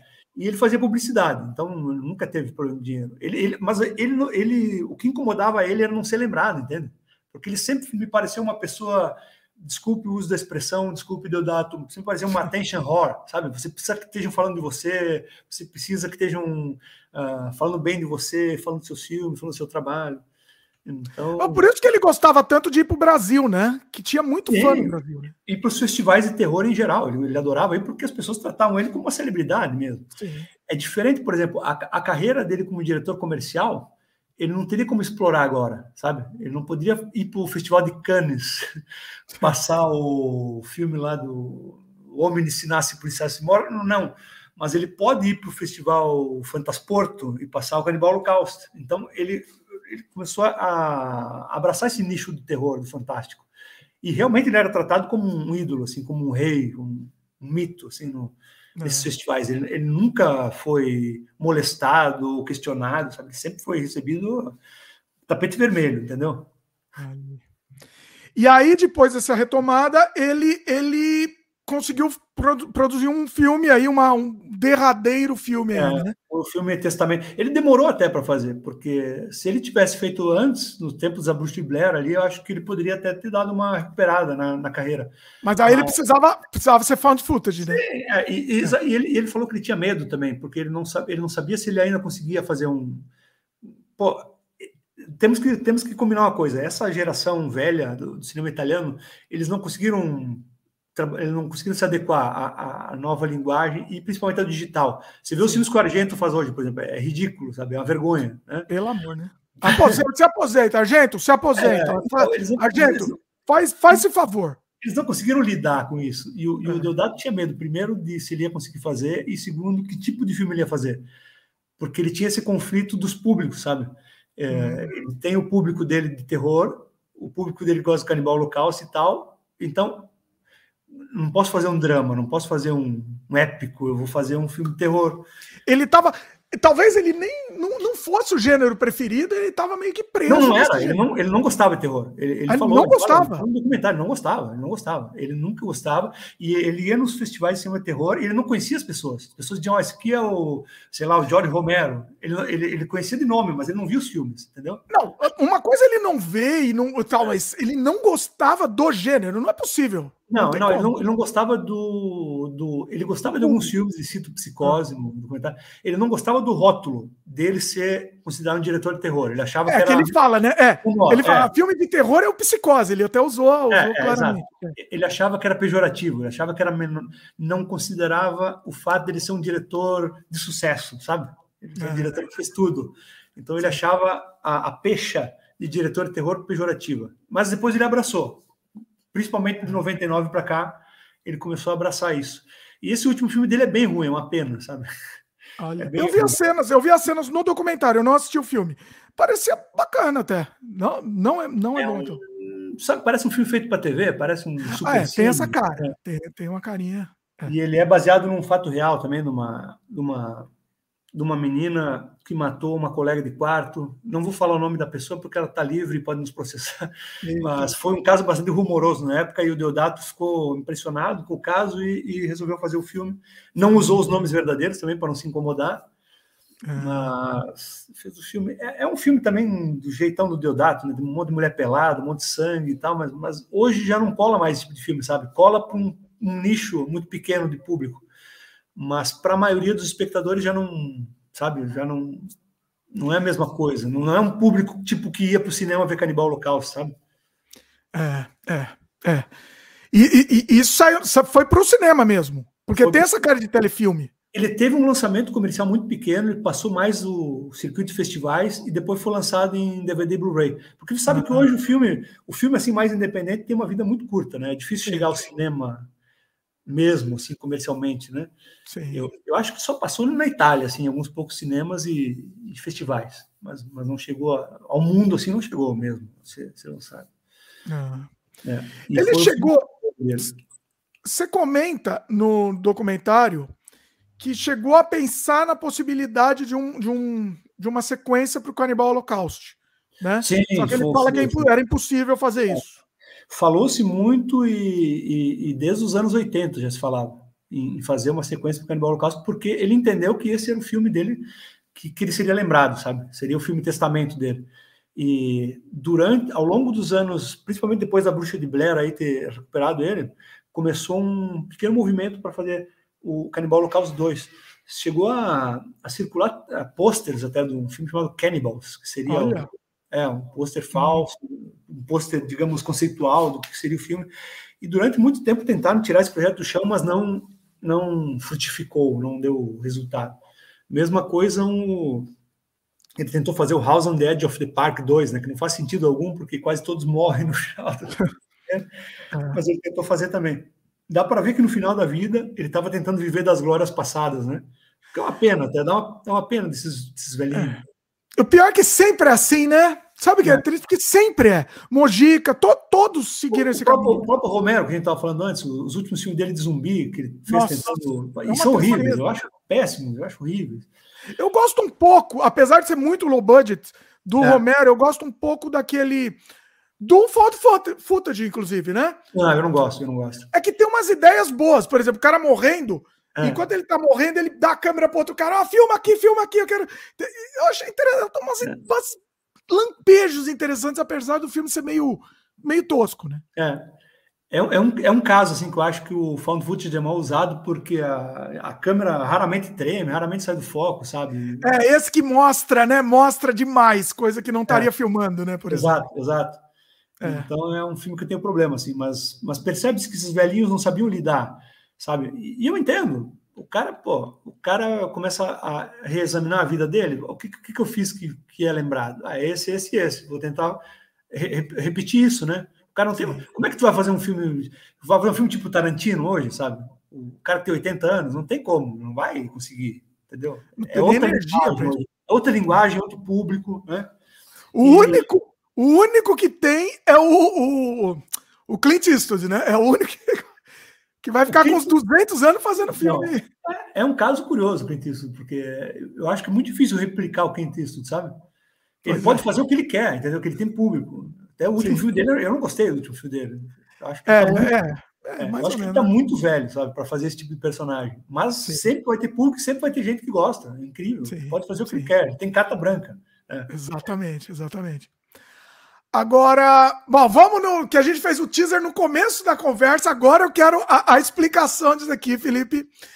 Na entrevista com o Deodato, né, no documentário, ele ficou bravo, né? No, no final ele ficou bravo, vocês comentaram lá, fizeram um comentário lá. Que... Como é que foi isso? Conta aí em detalhes essa história, ah. porque é, é, é, muito interessante. Você vê que é muito real mesmo, aconteceu aquilo mesmo. Então, é, é, preciso esclarecer desde o começo que o Deodato era uma pessoa bastante interessante, bastante excêntrica, hum, porém bastante complexa também. Você percebia que ele tinha dentro dele uma, uma fúria que podia ser despejado sobre você a qualquer momento. Ele nunca superou essa coisa do, do de não ser um diretor tipo o Spielberg ou o Ridley Scott, que foi os que ele citou no documentário, né? Se comparando a eles. Ele nunca superou isso, que ele não é um diretor do, do, alto, do alto escalão. E ele nunca superou o fato do Canibal Holocaust ter detonado a carreira dele por tanto tempo, né? E hoje as pessoas estarem falando bem. Então ele nunca, ele nunca superou isso. Então, ele é ele não superou nem essa retomada que teve. Essa... Não, não, ele guarda, ele guarda uma mágoa muito grande. Ele não supera o fato dele ter sido resgatado pela bucha de Blair, que ele considera um filme ruim, inclusive. ele, tem, ele tem essa mágoa e ele é uma pessoa muito conflituosa, digamos, né? Então eu sabia disso porque eu tinha falado com ele outras vezes, tinha já visto entrevistas dele, e eu decidi que no documentário eu ia fazer uma entrevista filme a filme, que nem você fez aqui agora, basicamente. Hum. E no final, na última diária, a gente tinha combinado três diárias, né, para falar com ele. Na última diária, eu ia fazer perguntas mais pessoais, ia tentar entrar em tópicos tabu, sabe? Você, garante, você garante o conteúdo e depois. tá certo. Eu, eu, sou diretor de filme independente, então eu tenho essa malandragem. Ó, o começo e o fim eu tenho. O meio Vamos garantir. Muito bom. Tem, tem, que ter isso. Então, Gênio. A coisa engraçada é a seguinte: eu não ia perguntar para ele sobre a violência contra animais. Eu não ia perguntar. Eu, no hum. máximo, ia perguntar algo do tipo: como é que você vê o fato das pessoas ainda estar tá comentando essa violência contra animais de 40 anos atrás? É, isso talvez eu perguntasse. Mas eu não ia questionar ele sobre isso, porque o cara está 40 anos ouvindo essa pergunta. Meu. É chato, entendeu? Depois do tempo. É você fez, sei lá, 50 filmes. Só pergunto para você da tartaruga que você matou em 1979, entendeu? Porra, a tartaruga já estaria morta de qualquer jeito hoje. E como eu, como eu falei, ninguém lembra de questionar o Coppola sobre o, o boi que mataram no Apocalipse Sinal. Mas pronto. O, eu sou jornalista de formação, sabe? Eu, eu, não concordo com pessoas atacando jornalistas, mas eu sou obrigado a concordar com o Tarantino numa entrevista que ele está dando para um sujeito, e o sujeito pergunta para ele pela milionésima vez sobre a violência nos filmes dele. E ele larga a entrevista e diz: Não, não quero mais falar, ele vai embora. Então, eu acho que tem um limite até quantas vezes a pessoa pode responder a mesma coisa? É chato, sabe? Você perguntar. Sim. Então, pronto. Eu não, não ia perguntar para ele sobre isso. O que aconteceu? Eu estava falando sobre de onde vinha essa inspiração dele para fazer cenas tão fortes e tão violentas. E ele começa com uma resposta muito boa, que ele fala que ele foi uma criança durante a Segunda Guerra Mundial. Imagina, ele viu a Itália ser arrasada, né? Ele deve ter visto soldados ali mortos, ou pelo menos feridos, ensanguentados, né? bombardeios Sim. e tal. Ele viu a Itália miserável daquela época também, então, pronto, é uma situação difícil. E, e principalmente nos anos 70 aí tinha, o, tinha crimes políticos muito na Itália. Então, você ligava a TV, você tinha ah, carro-bomba matou cinco, os, os corpos patifados lá no chão. Era muito. E a guerra do Vietnã também, né? Você tinha um, um extremo de violência ali naquele período todo, é, que é plenamente justificável que o Deodato tenha ido, por esse lado. Mas, enfim, perguntei para ele sobre isso. Sim. Ele começou a responder, e aí ele lembrou que quando ele era criança também, ele, ele ia muito para o campo, né? Para casa de campo da família, e lá o pessoal matava porco para comer. Você tinha que matar o bicho para comer, né? Não era hoje que você vai no supermercado e compra. E ele começa a falar nisso, e ele começa ele a entrar no assunto dos animais. Ah. E as pessoas me, me condenam hoje por causa dos animais. Mas por quê? Porque eu matei o que dava para matar, não sei o quê, não sei o quê. E aí percebe que ele está falando do assunto, e ele olha, ele aponta para a câmera e fala: Tu me fez falar sobre os animais? Eu falei: Não, não fui eu, foi assim. e aí, a partir desse ponto, ele começa a ficar muito bravo conosco. E ele diz: Tá, então chega, então chega.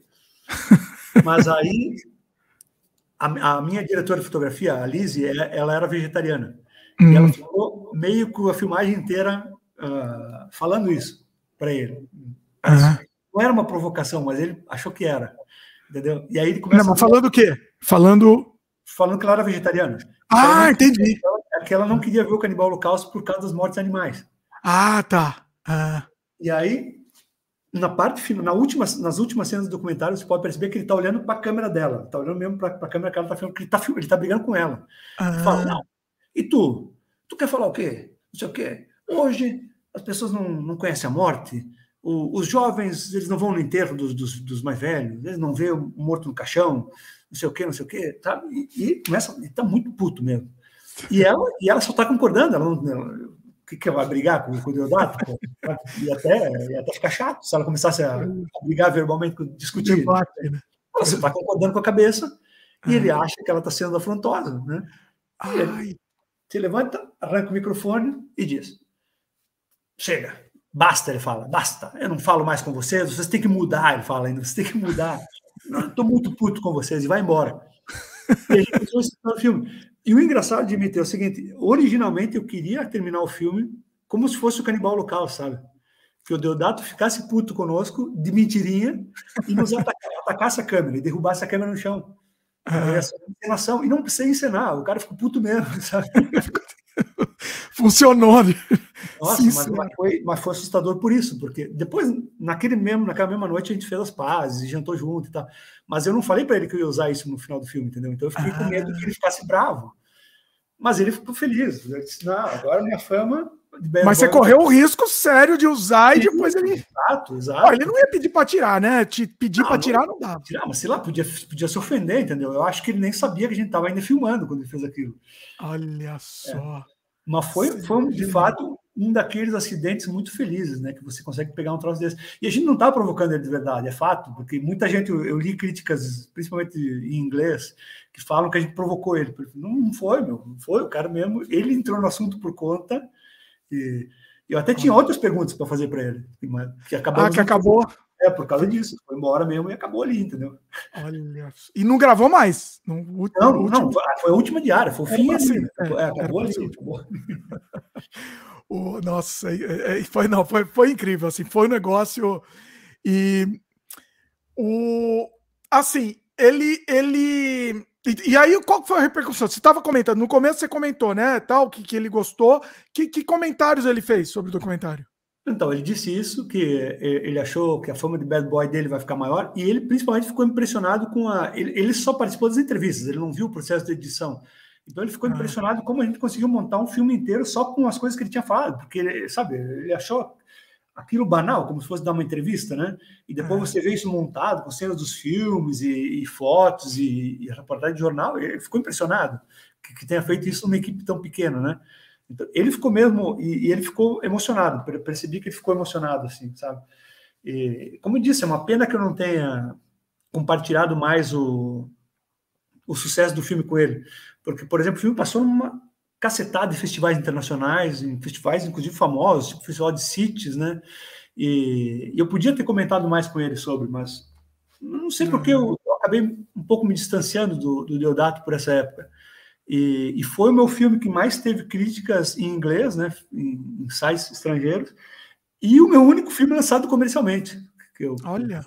Uma, uma conquista depois de porra, quase 30 anos no cinema independente conseguir essa, essa façanha de lançar um filme comercialmente e em, bela, em belas edições, né? Tipo essa da Severin e essa alemã que eu mostrei aqui. É. Quanto, quanto tempo de material bruto você, você produziu de entrevista? Tem praticamente umas sete ou oito horas. Olha Mas aí. muita coisa é, é historinha, piadinhas que ele contava que não tem como usar, sabe? Anedotas. Você acha que, assim. Você acha não, que não dá para fazer uma versão remaster não, aí? Tem, muito, tem muita anedota de, de, de, de, bobagens que eles faziam enquanto estavam filmando, sabe? Que, que, não tem interesse nem para quem gosta do filme, nem para quem gosta de cinema, sabe? É, coisas mesmo de, piadinha de, bastidor, sabe? Pô, mas é interessante, não? Não, bem, bem, coisa bem besta, nada que assim te diga, nossa, que legal. Eu até assim no, no Blu-ray tem cenas, algumas cenas cortadas que eu, que eu botei, que ele falando mais de alguns filmes, falando de como ele quase, uh, como ele quase trabalhou com a Charlize Theron. Olha aí. É, tem uma série de, de, cenas deletadas assim, mas é, esse tipo de documentário eu acho que tem que ser curto, sabe? como é um cara só falando, fica muito longo, fica cansativo. É. Sendo um depoimento de vida, assim, eu acho que tem que ser algo que nem nós aqui, a gente tá, já está quase três horas falando, é pouca gente que aguenta tanto tempo. Não, aí o pessoal assim, vai escutando aos poucos, assim. É, sim, sim. É, mas, não, é tipo que... não, mas por isso, para ver no cinema, e é. acho que tem que ser mais curto, é, tem que ser algo mais curto. Então eu me contento com algo tipo uma hora e vinte, uma hora e meia, é, é o meu limite, assim, para esse tipo de documentário. É, não, acho que sim, tá, fica bem conciso. Bem, é. é. é. tipo aquele dos Beatles, né? Que ficou uma chatice. Para mim ficou uma chatice. Eu não vi, é muito longo, é muito longo. Não dá, não, acho que são oito, nove horas, sei lá quanto dá tudo, né? É. Ó, tem uma pergunta aqui para você, Felipe. De, vamos ver. O Carlos André perguntou, é, pergunta para o Guerra como que um brasileiro poderia ver o documentário sem usar meios ilegais. Onde tem? Hum, não, não tem no Brasil, esse é o problema. Isso que é absurdo, né? É. É. Como eu falei, tem, tem, essa conexão brasileira com o Deodato, que até você ficou impressionado que os índios são brasileiros no canibal local, e, e pouquíssima gente explorou isso na imprensa quando ele morreu, sabe? Então, Sim. eu não vejo o interesse assim para relançarem uh, o, o Canibal Holocaust com o filme com o documentário como bônus, por exemplo, não vejo esse interesse. Até porque hoje as pessoas estão com muito medo né, de cancelamento, de repercussão, polêmica, sabe? Eu fiquei sabendo um tempo atrás, inclusive, que uma editora ia lançar um livro sobre o Deodato, em inglês, que em inglês chama The Savage Cinema, o Ruggiero Deodato, ia lançar uma versão em português. Mas acabou desistindo por, por temer cancelamento, sabe? Por causa desse ah, envolvimento do Deodato com matança de animais e tal. Nossa, é muito estigmatizado, fica muito estigmatizado, né? É complicado isso. E é chato, sabe? Você cancelar a pessoa por um troço de 40 anos atrás, assim, e, que ele já se explicou tantas vezes, entendeu? É muito, para mim, é uma malícia sem tamanho. Tem tanta coisa pior que você tem que, que você devia hoje, uh, sabe, tá prestando atenção, e, e, aí você fica enchendo o saco desses velhinhos aí, porra. Pois é. é. Ó, você falou de matéria, Vou mostrar aqui, ó. Você saiu no, no, Correio do Povo aqui, né? Isso, lá em Porto Alegre, é. Olha aí. Sim, foi o único que lembrou de nós. É, que teve, é, que ele teve em Porto Alegre três vezes como convidado, né, do Fantaspo aí. A matéria Exato. bem bacana. É uma matéria bem bacana aqui, bem completa aqui, bem legal. Muito bom. Então. Uh, bom, que mais? Só para a gente registrar aqui, para não se perder. De hum. convivência com ele, você tem mais alguma história de convivência com ele aí? Porque isso, isso para a gente não perder mesmo, é interessante a gente registrar aí alguma coisa que, que, só vocês passaram, que não tem registro, que não tem filmagem, nada. Olha, agora que o nosso amigo Ruggiero já está lá em cima ou lá embaixo, né? Acho que eu posso lembrar de algumas anedotas dele, porque ele era uma pessoa uh, bastante complicada, assim, sabe? Ele era gente boa, mas ele também podia ser meio radical, assim, em alguns momentos, né? Teve um caso muito interessante de São Paulo, por exemplo, que eu acompanhei numa ida a um famoso puteiro na Rua Augusta. E ele não fez nada, também só olhou e tal. Mas ó, o Felipe tá, tá, tá, politicamente correto aí, ó. Ele tá, ele tá amenizando a história, eu tô achando. Não, tá... não foi engraçado. E, mas o caso, o caso mais engraçado, a lembrança. Não, não tô nem falando de você, tô falando dele. Da, da ah, sua sim. parte, você pula essa parte. Não, a lembrança mais engraçada que eu tenho dele foi a primeira vez que ele teve em Porto Alegre, ah. porque foi o casamento do João Pedro, que é um dos diretores do festival. Aconteceu durante o festival. E ah. os diretores todos foram convidados, né? De repente, o Deodato me aparece lá com um cara totalmente desconhecido. Um cara cabeludo, com um terno, né? Parecia um mafioso, assim, sabe? E apresenta o cara como amigo dele, mas o cara era brasileiro, entendeu? O cara com amigo dele e senta com o cara na mesa, no casamento desse meu amigo, entendeu? E senta lá e fica conversando. Depois, no dia seguinte, a gente foi descobrir que esse cara era um cafetão. E ele estava é, ele tava armando um, um lance para levar o Deodato para uma casa noturna em Porto Alegre, que no fim não rolou também. Mas ah. não, não, se sabe como ele conheceu o cara, onde ele encontrou o cara, como é que ele convenceu o cara a ir pro casamento do diretor do Fantas Porno.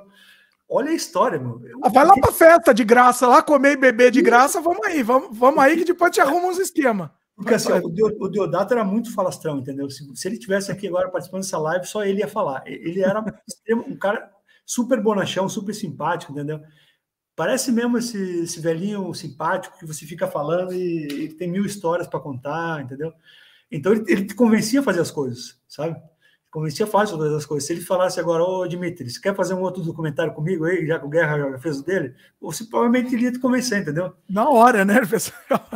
E, é. eu acho assim, era uma pessoa, ele era uma pessoa difícil, sabe, de lidar, não era fácil não, porque como, como eu falei, ele tinha esses acessos de raiva e, e tinha muita mágoa, mas essa Mas ele gostava, né? Você sentia que ele gostava Não, de ele falar. gostava. Ele gostava. E, e, ele gostava de ser lembrado, principalmente. Ele gostava de saber que as pessoas ainda gostavam dele e lembravam dele, entendeu? Todas as vezes que ele foi para Porto Alegre, nunca teve nenhum problema com defensores dos animais indo lá e xingar ele, por exemplo. nunca teve, sabe? É. Poderia ter, porém. Parece Poderia. que tem lugares que acontece. É. É.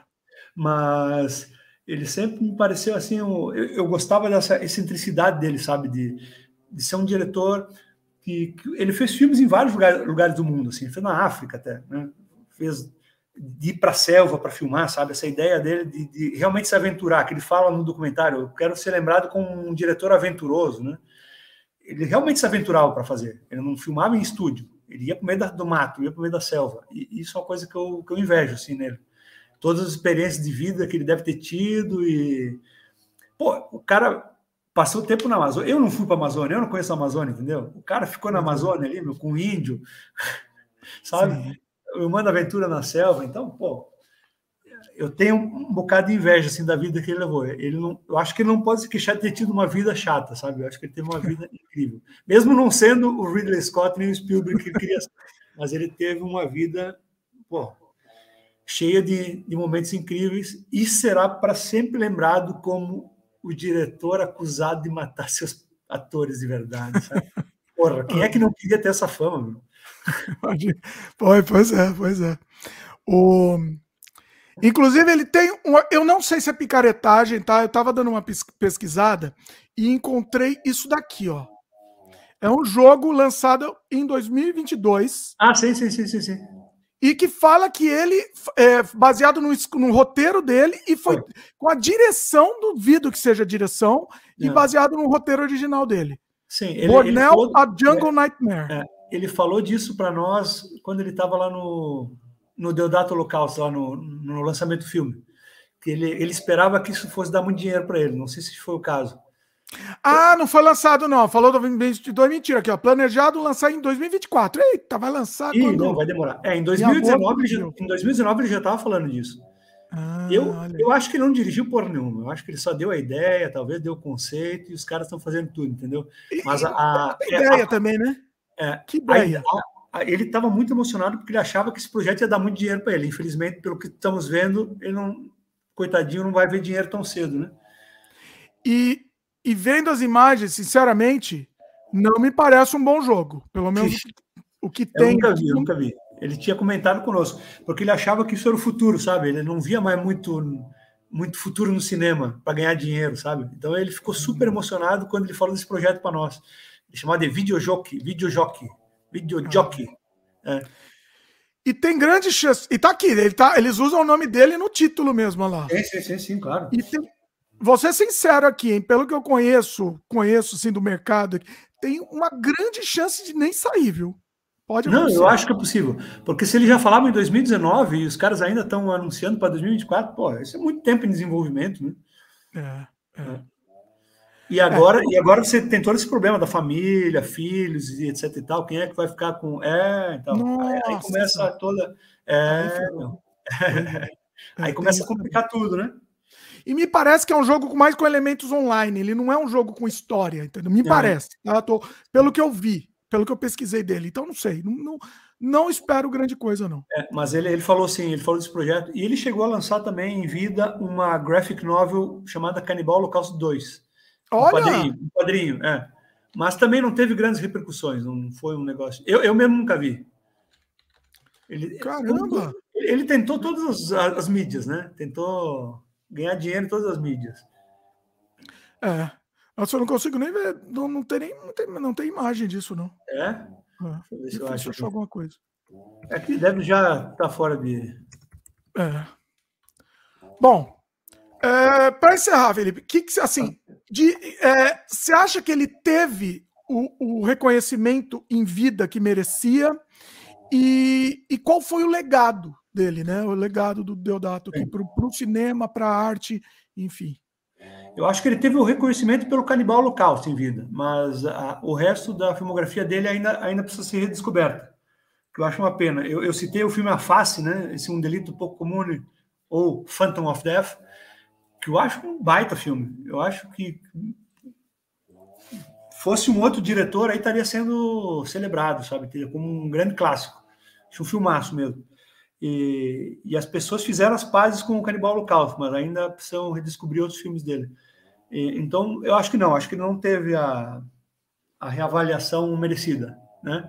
Embora, a gente sempre tem que lembrar, embora ele tenha ganhado em vida ainda um documentário sobre a carreira dele. Eu acho que isso é, pô, não se pode. Em vida, é. Um filme pequeno, um filme independente e tal, é, pô, isso é uma valorização que pouco. É. Tem artistas grandes que não tem, entendeu? Não, e, e, muito importante você dizer isso em vida, né? Em vida tem esse. Em vida, exato, em vida. Ele, ele chegou a é. assistir, então isso é eu, eu acho, eu acho que o Orson Welles, por exemplo, não teve documentário em vida.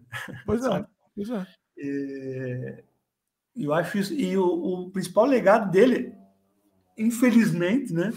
É essa, essa coisa do found footage. Eu acho que acaba por ser o principal legado dele, porque é algo que está indo entre nós continuam fazendo, meu, e nossa senhora, é um formato que já deu tudo que tinha que dar, as pessoas continuam fazendo, continuam explorando isso, sabe? E é. com, com pouquíssima criatividade. Eu vi um filme muito bom, aliás, ano passado, chama Deadstream. Esse é bom. Olha aí. Que é, que é tipo assim, é tipo você hum. fazendo um streaming numa casa assombrada. E aí tudo Olha. que acontece é durante o streaming. Então o cara tem uma desculpa para estar tá filmando, entendeu? Porque ele está com uma câmera na cabeça, amarrada na cabeça. Então, pelo menos o cara tem uma desculpa para estar tá filmando, que a maioria dos found footage não tem. É Deadstream. É muito bom, muito divertido esse filme. É, não, não é, é terror de susto, é terror comédia, sabe? Terror. Ah, ele é mais ele é mais por comédia. Mas ele usa o formato do found footage muito bem. Essa coisa do streaming ficou muito bem bolado. É. Eu, eu acho que tem, é. você pode usar esse formato contanto que você modifique, né? Você dê seu, o seu twist na coisa. Eu, eu vou fazer um jabá aqui, que nem fiz, hein? imagina, nem, nem pensei em fazer esse jabá. Eu tenho meu, o meu found footage aqui, que, que é com o meu twist aqui, que é o horário nobre, o banquete para urubu. Eu falei, o Deodato teria gostado desse fille, inclusive, porque oh, é essa coisa da crítica à mídia é, é, algo que ele fez muito, né, nos filmes dele. É, pois é. Nossa, já pensei, putz, eu não pensei, hein? Se tivesse pensado, teria levado. Não, não teria levado. Quando eu conheci ele, foi justamente quando eu gravei. Foi na, filmando, né? É. na época que eu tava filmando, exatamente. Olha aí, nossa, é verdade, né? Seria interessante. Inclusive, para quem quiser assistir, ó, tá disponível para os membros aqui do canal, Horário Nobre, Banquete por Urubus, Jabás aqui, é, Jabá e, imprevisto aqui, porque eu não tava, não, eu não, eu não tinha nem pensado, nem, lembra, nem lembrado disso. Mas, mas eu acho que o, o, o formato, ele dá para ser bem feito. Se você fizer bem feito, dá para dá, dá para ser legal, entendeu? Eu, é um, é você, eu adoro é, esse formato. Você, você precisa ter uma ideia boa e principalmente você precisa lembrar que a pessoa não, não vai na vida real filmar tudo que está acontecendo, entendeu? Principalmente Sim. se tem um assassino perseguindo ela, ela não vai ficar filmando o troço, pô, o assassino vindo atrás dela, ela vai largar a câmera no chão e vai correr, entendeu? Sim. O que você poderia fazer muito bem, por exemplo, é usar vídeos de câmera de vigilância para fazer essas cenas, porque aí está explicado, a câmera está pendurada ali, é fixa, e ela filma tudo.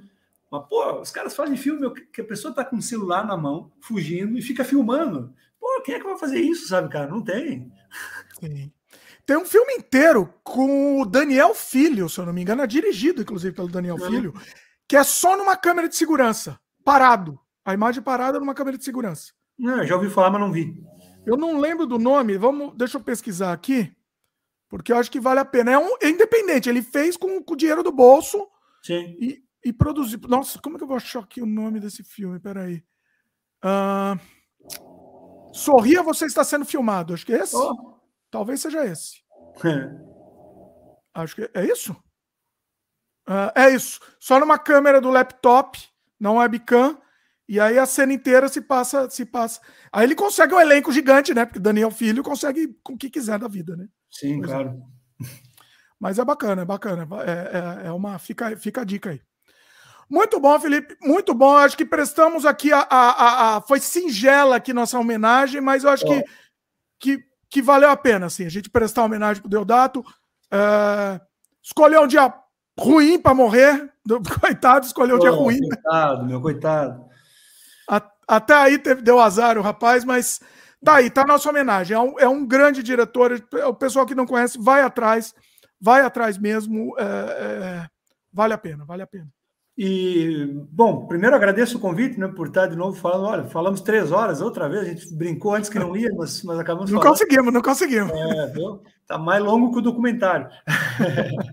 e eu fico feliz de ter podido registrar essa, essa contribuição do, do Deodato falando sobre a vida dele, sabe? É, é algo que eu ah, posso, acho que posso me orgulhar de ter ter, ter, feito, assim, que ninguém, ninguém antes fez. Ele tem, tem vários essas DVD com entrevista do Deodato, claro, mas, mas um filme sobre ele, assim, foi. coube a mim fazer, sabe? Um negócio que quem diria, né? E, mas pronto. Que, que bom que, que, que, alguém teve a, a ideia de registrar o Deodato e que temos o, o mestre falando aí sobre seus filmes, sua vida um pouco e brigando com nós no final. E se você é brasileiro e quer ver o filme, enche o saco da sua distribuidora preferida. Quem sabe não, não lançam aí uma versão do Canibal Local, assim, em Blu-ray, com, com, DVD, com o documentário como, como extra, né? Por que não? Acho que, acho que seria interessante. Porque tem um mercado para isso. Tem um mercado de colecionador no Brasil ainda muito forte. Né? Sim, pois é. E e eu, assim, bom, fora, fora o, o documentário do Deodato, você, como é que é? Tá, tá com algum plano aí de, de documentário? tem algum material que você está trabalhando? Como é que tá? Eu tenho, nesse momento, ainda não comecei a mexer, mas eu tenho para editar um documentário sobre outra figura mítica do cinema. Um senhor. Pois é, esse tem que acelerar agora, porque depois do Deodato, acho que ele está na próxima lista aí do Bolão Pé na Cova, hein? Eita! E é Nossa. o senhor Roger Corman. Pois é. Rogerão, Rogerão. Os dois, os, outro Rogério. Mas esse de fato não tinha como fazer um documentário sobre a vida dele, porque, poxa, esse cara tem uma vida incrível, né?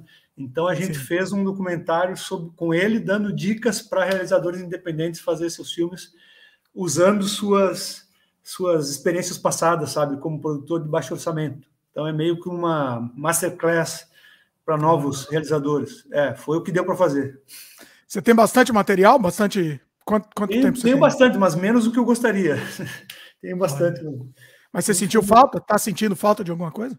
Não, é que o, o Corman está muito velhinho, né? Então ele hum. descansava muito fácil e ah, tá. infelizmente não deu para falar tanto com ele quanto eu gostaria.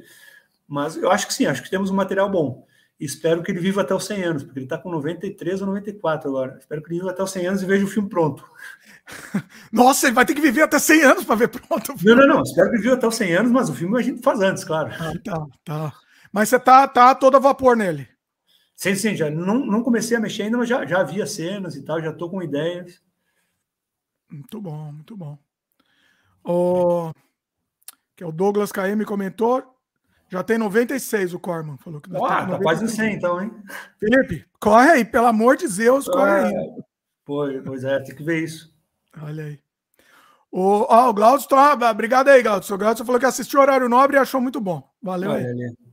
Disponível para os membros aí.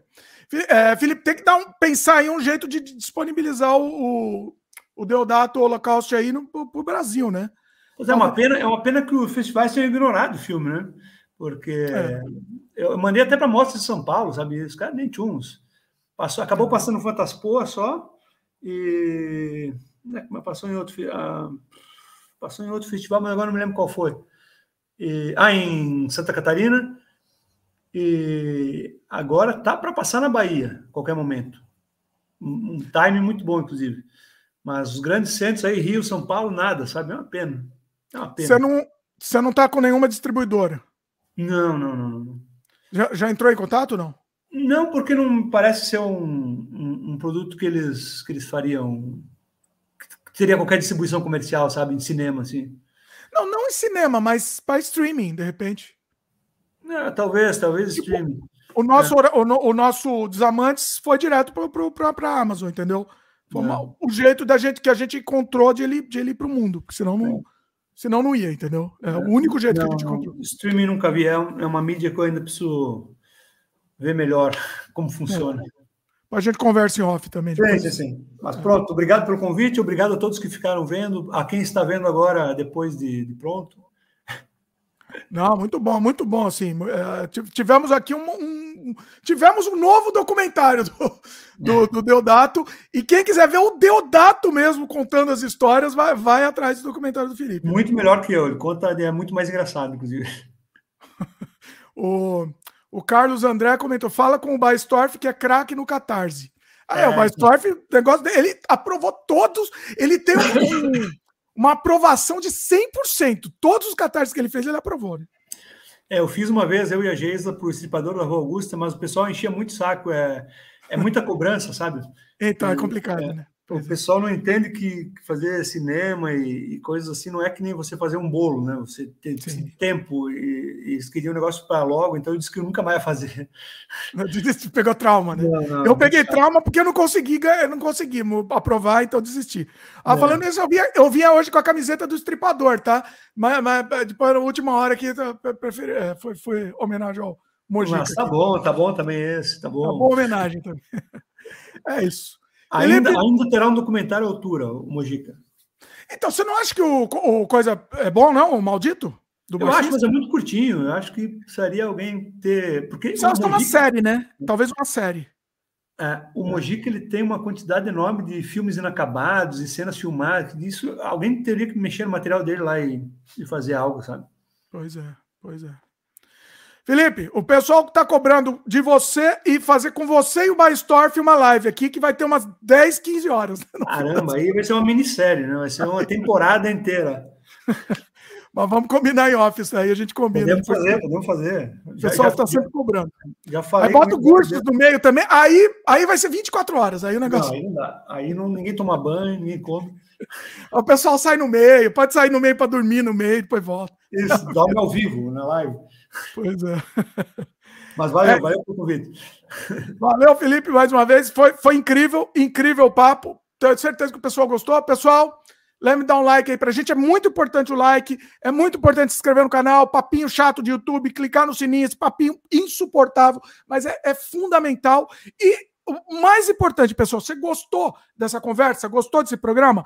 Passa para frente, espalha, distribui mesmo, passa o link, sem dó mesmo, que é, é, é isso que vai fazer ir para frente, porque o YouTube não distribui mesmo, o YouTube esconde, né?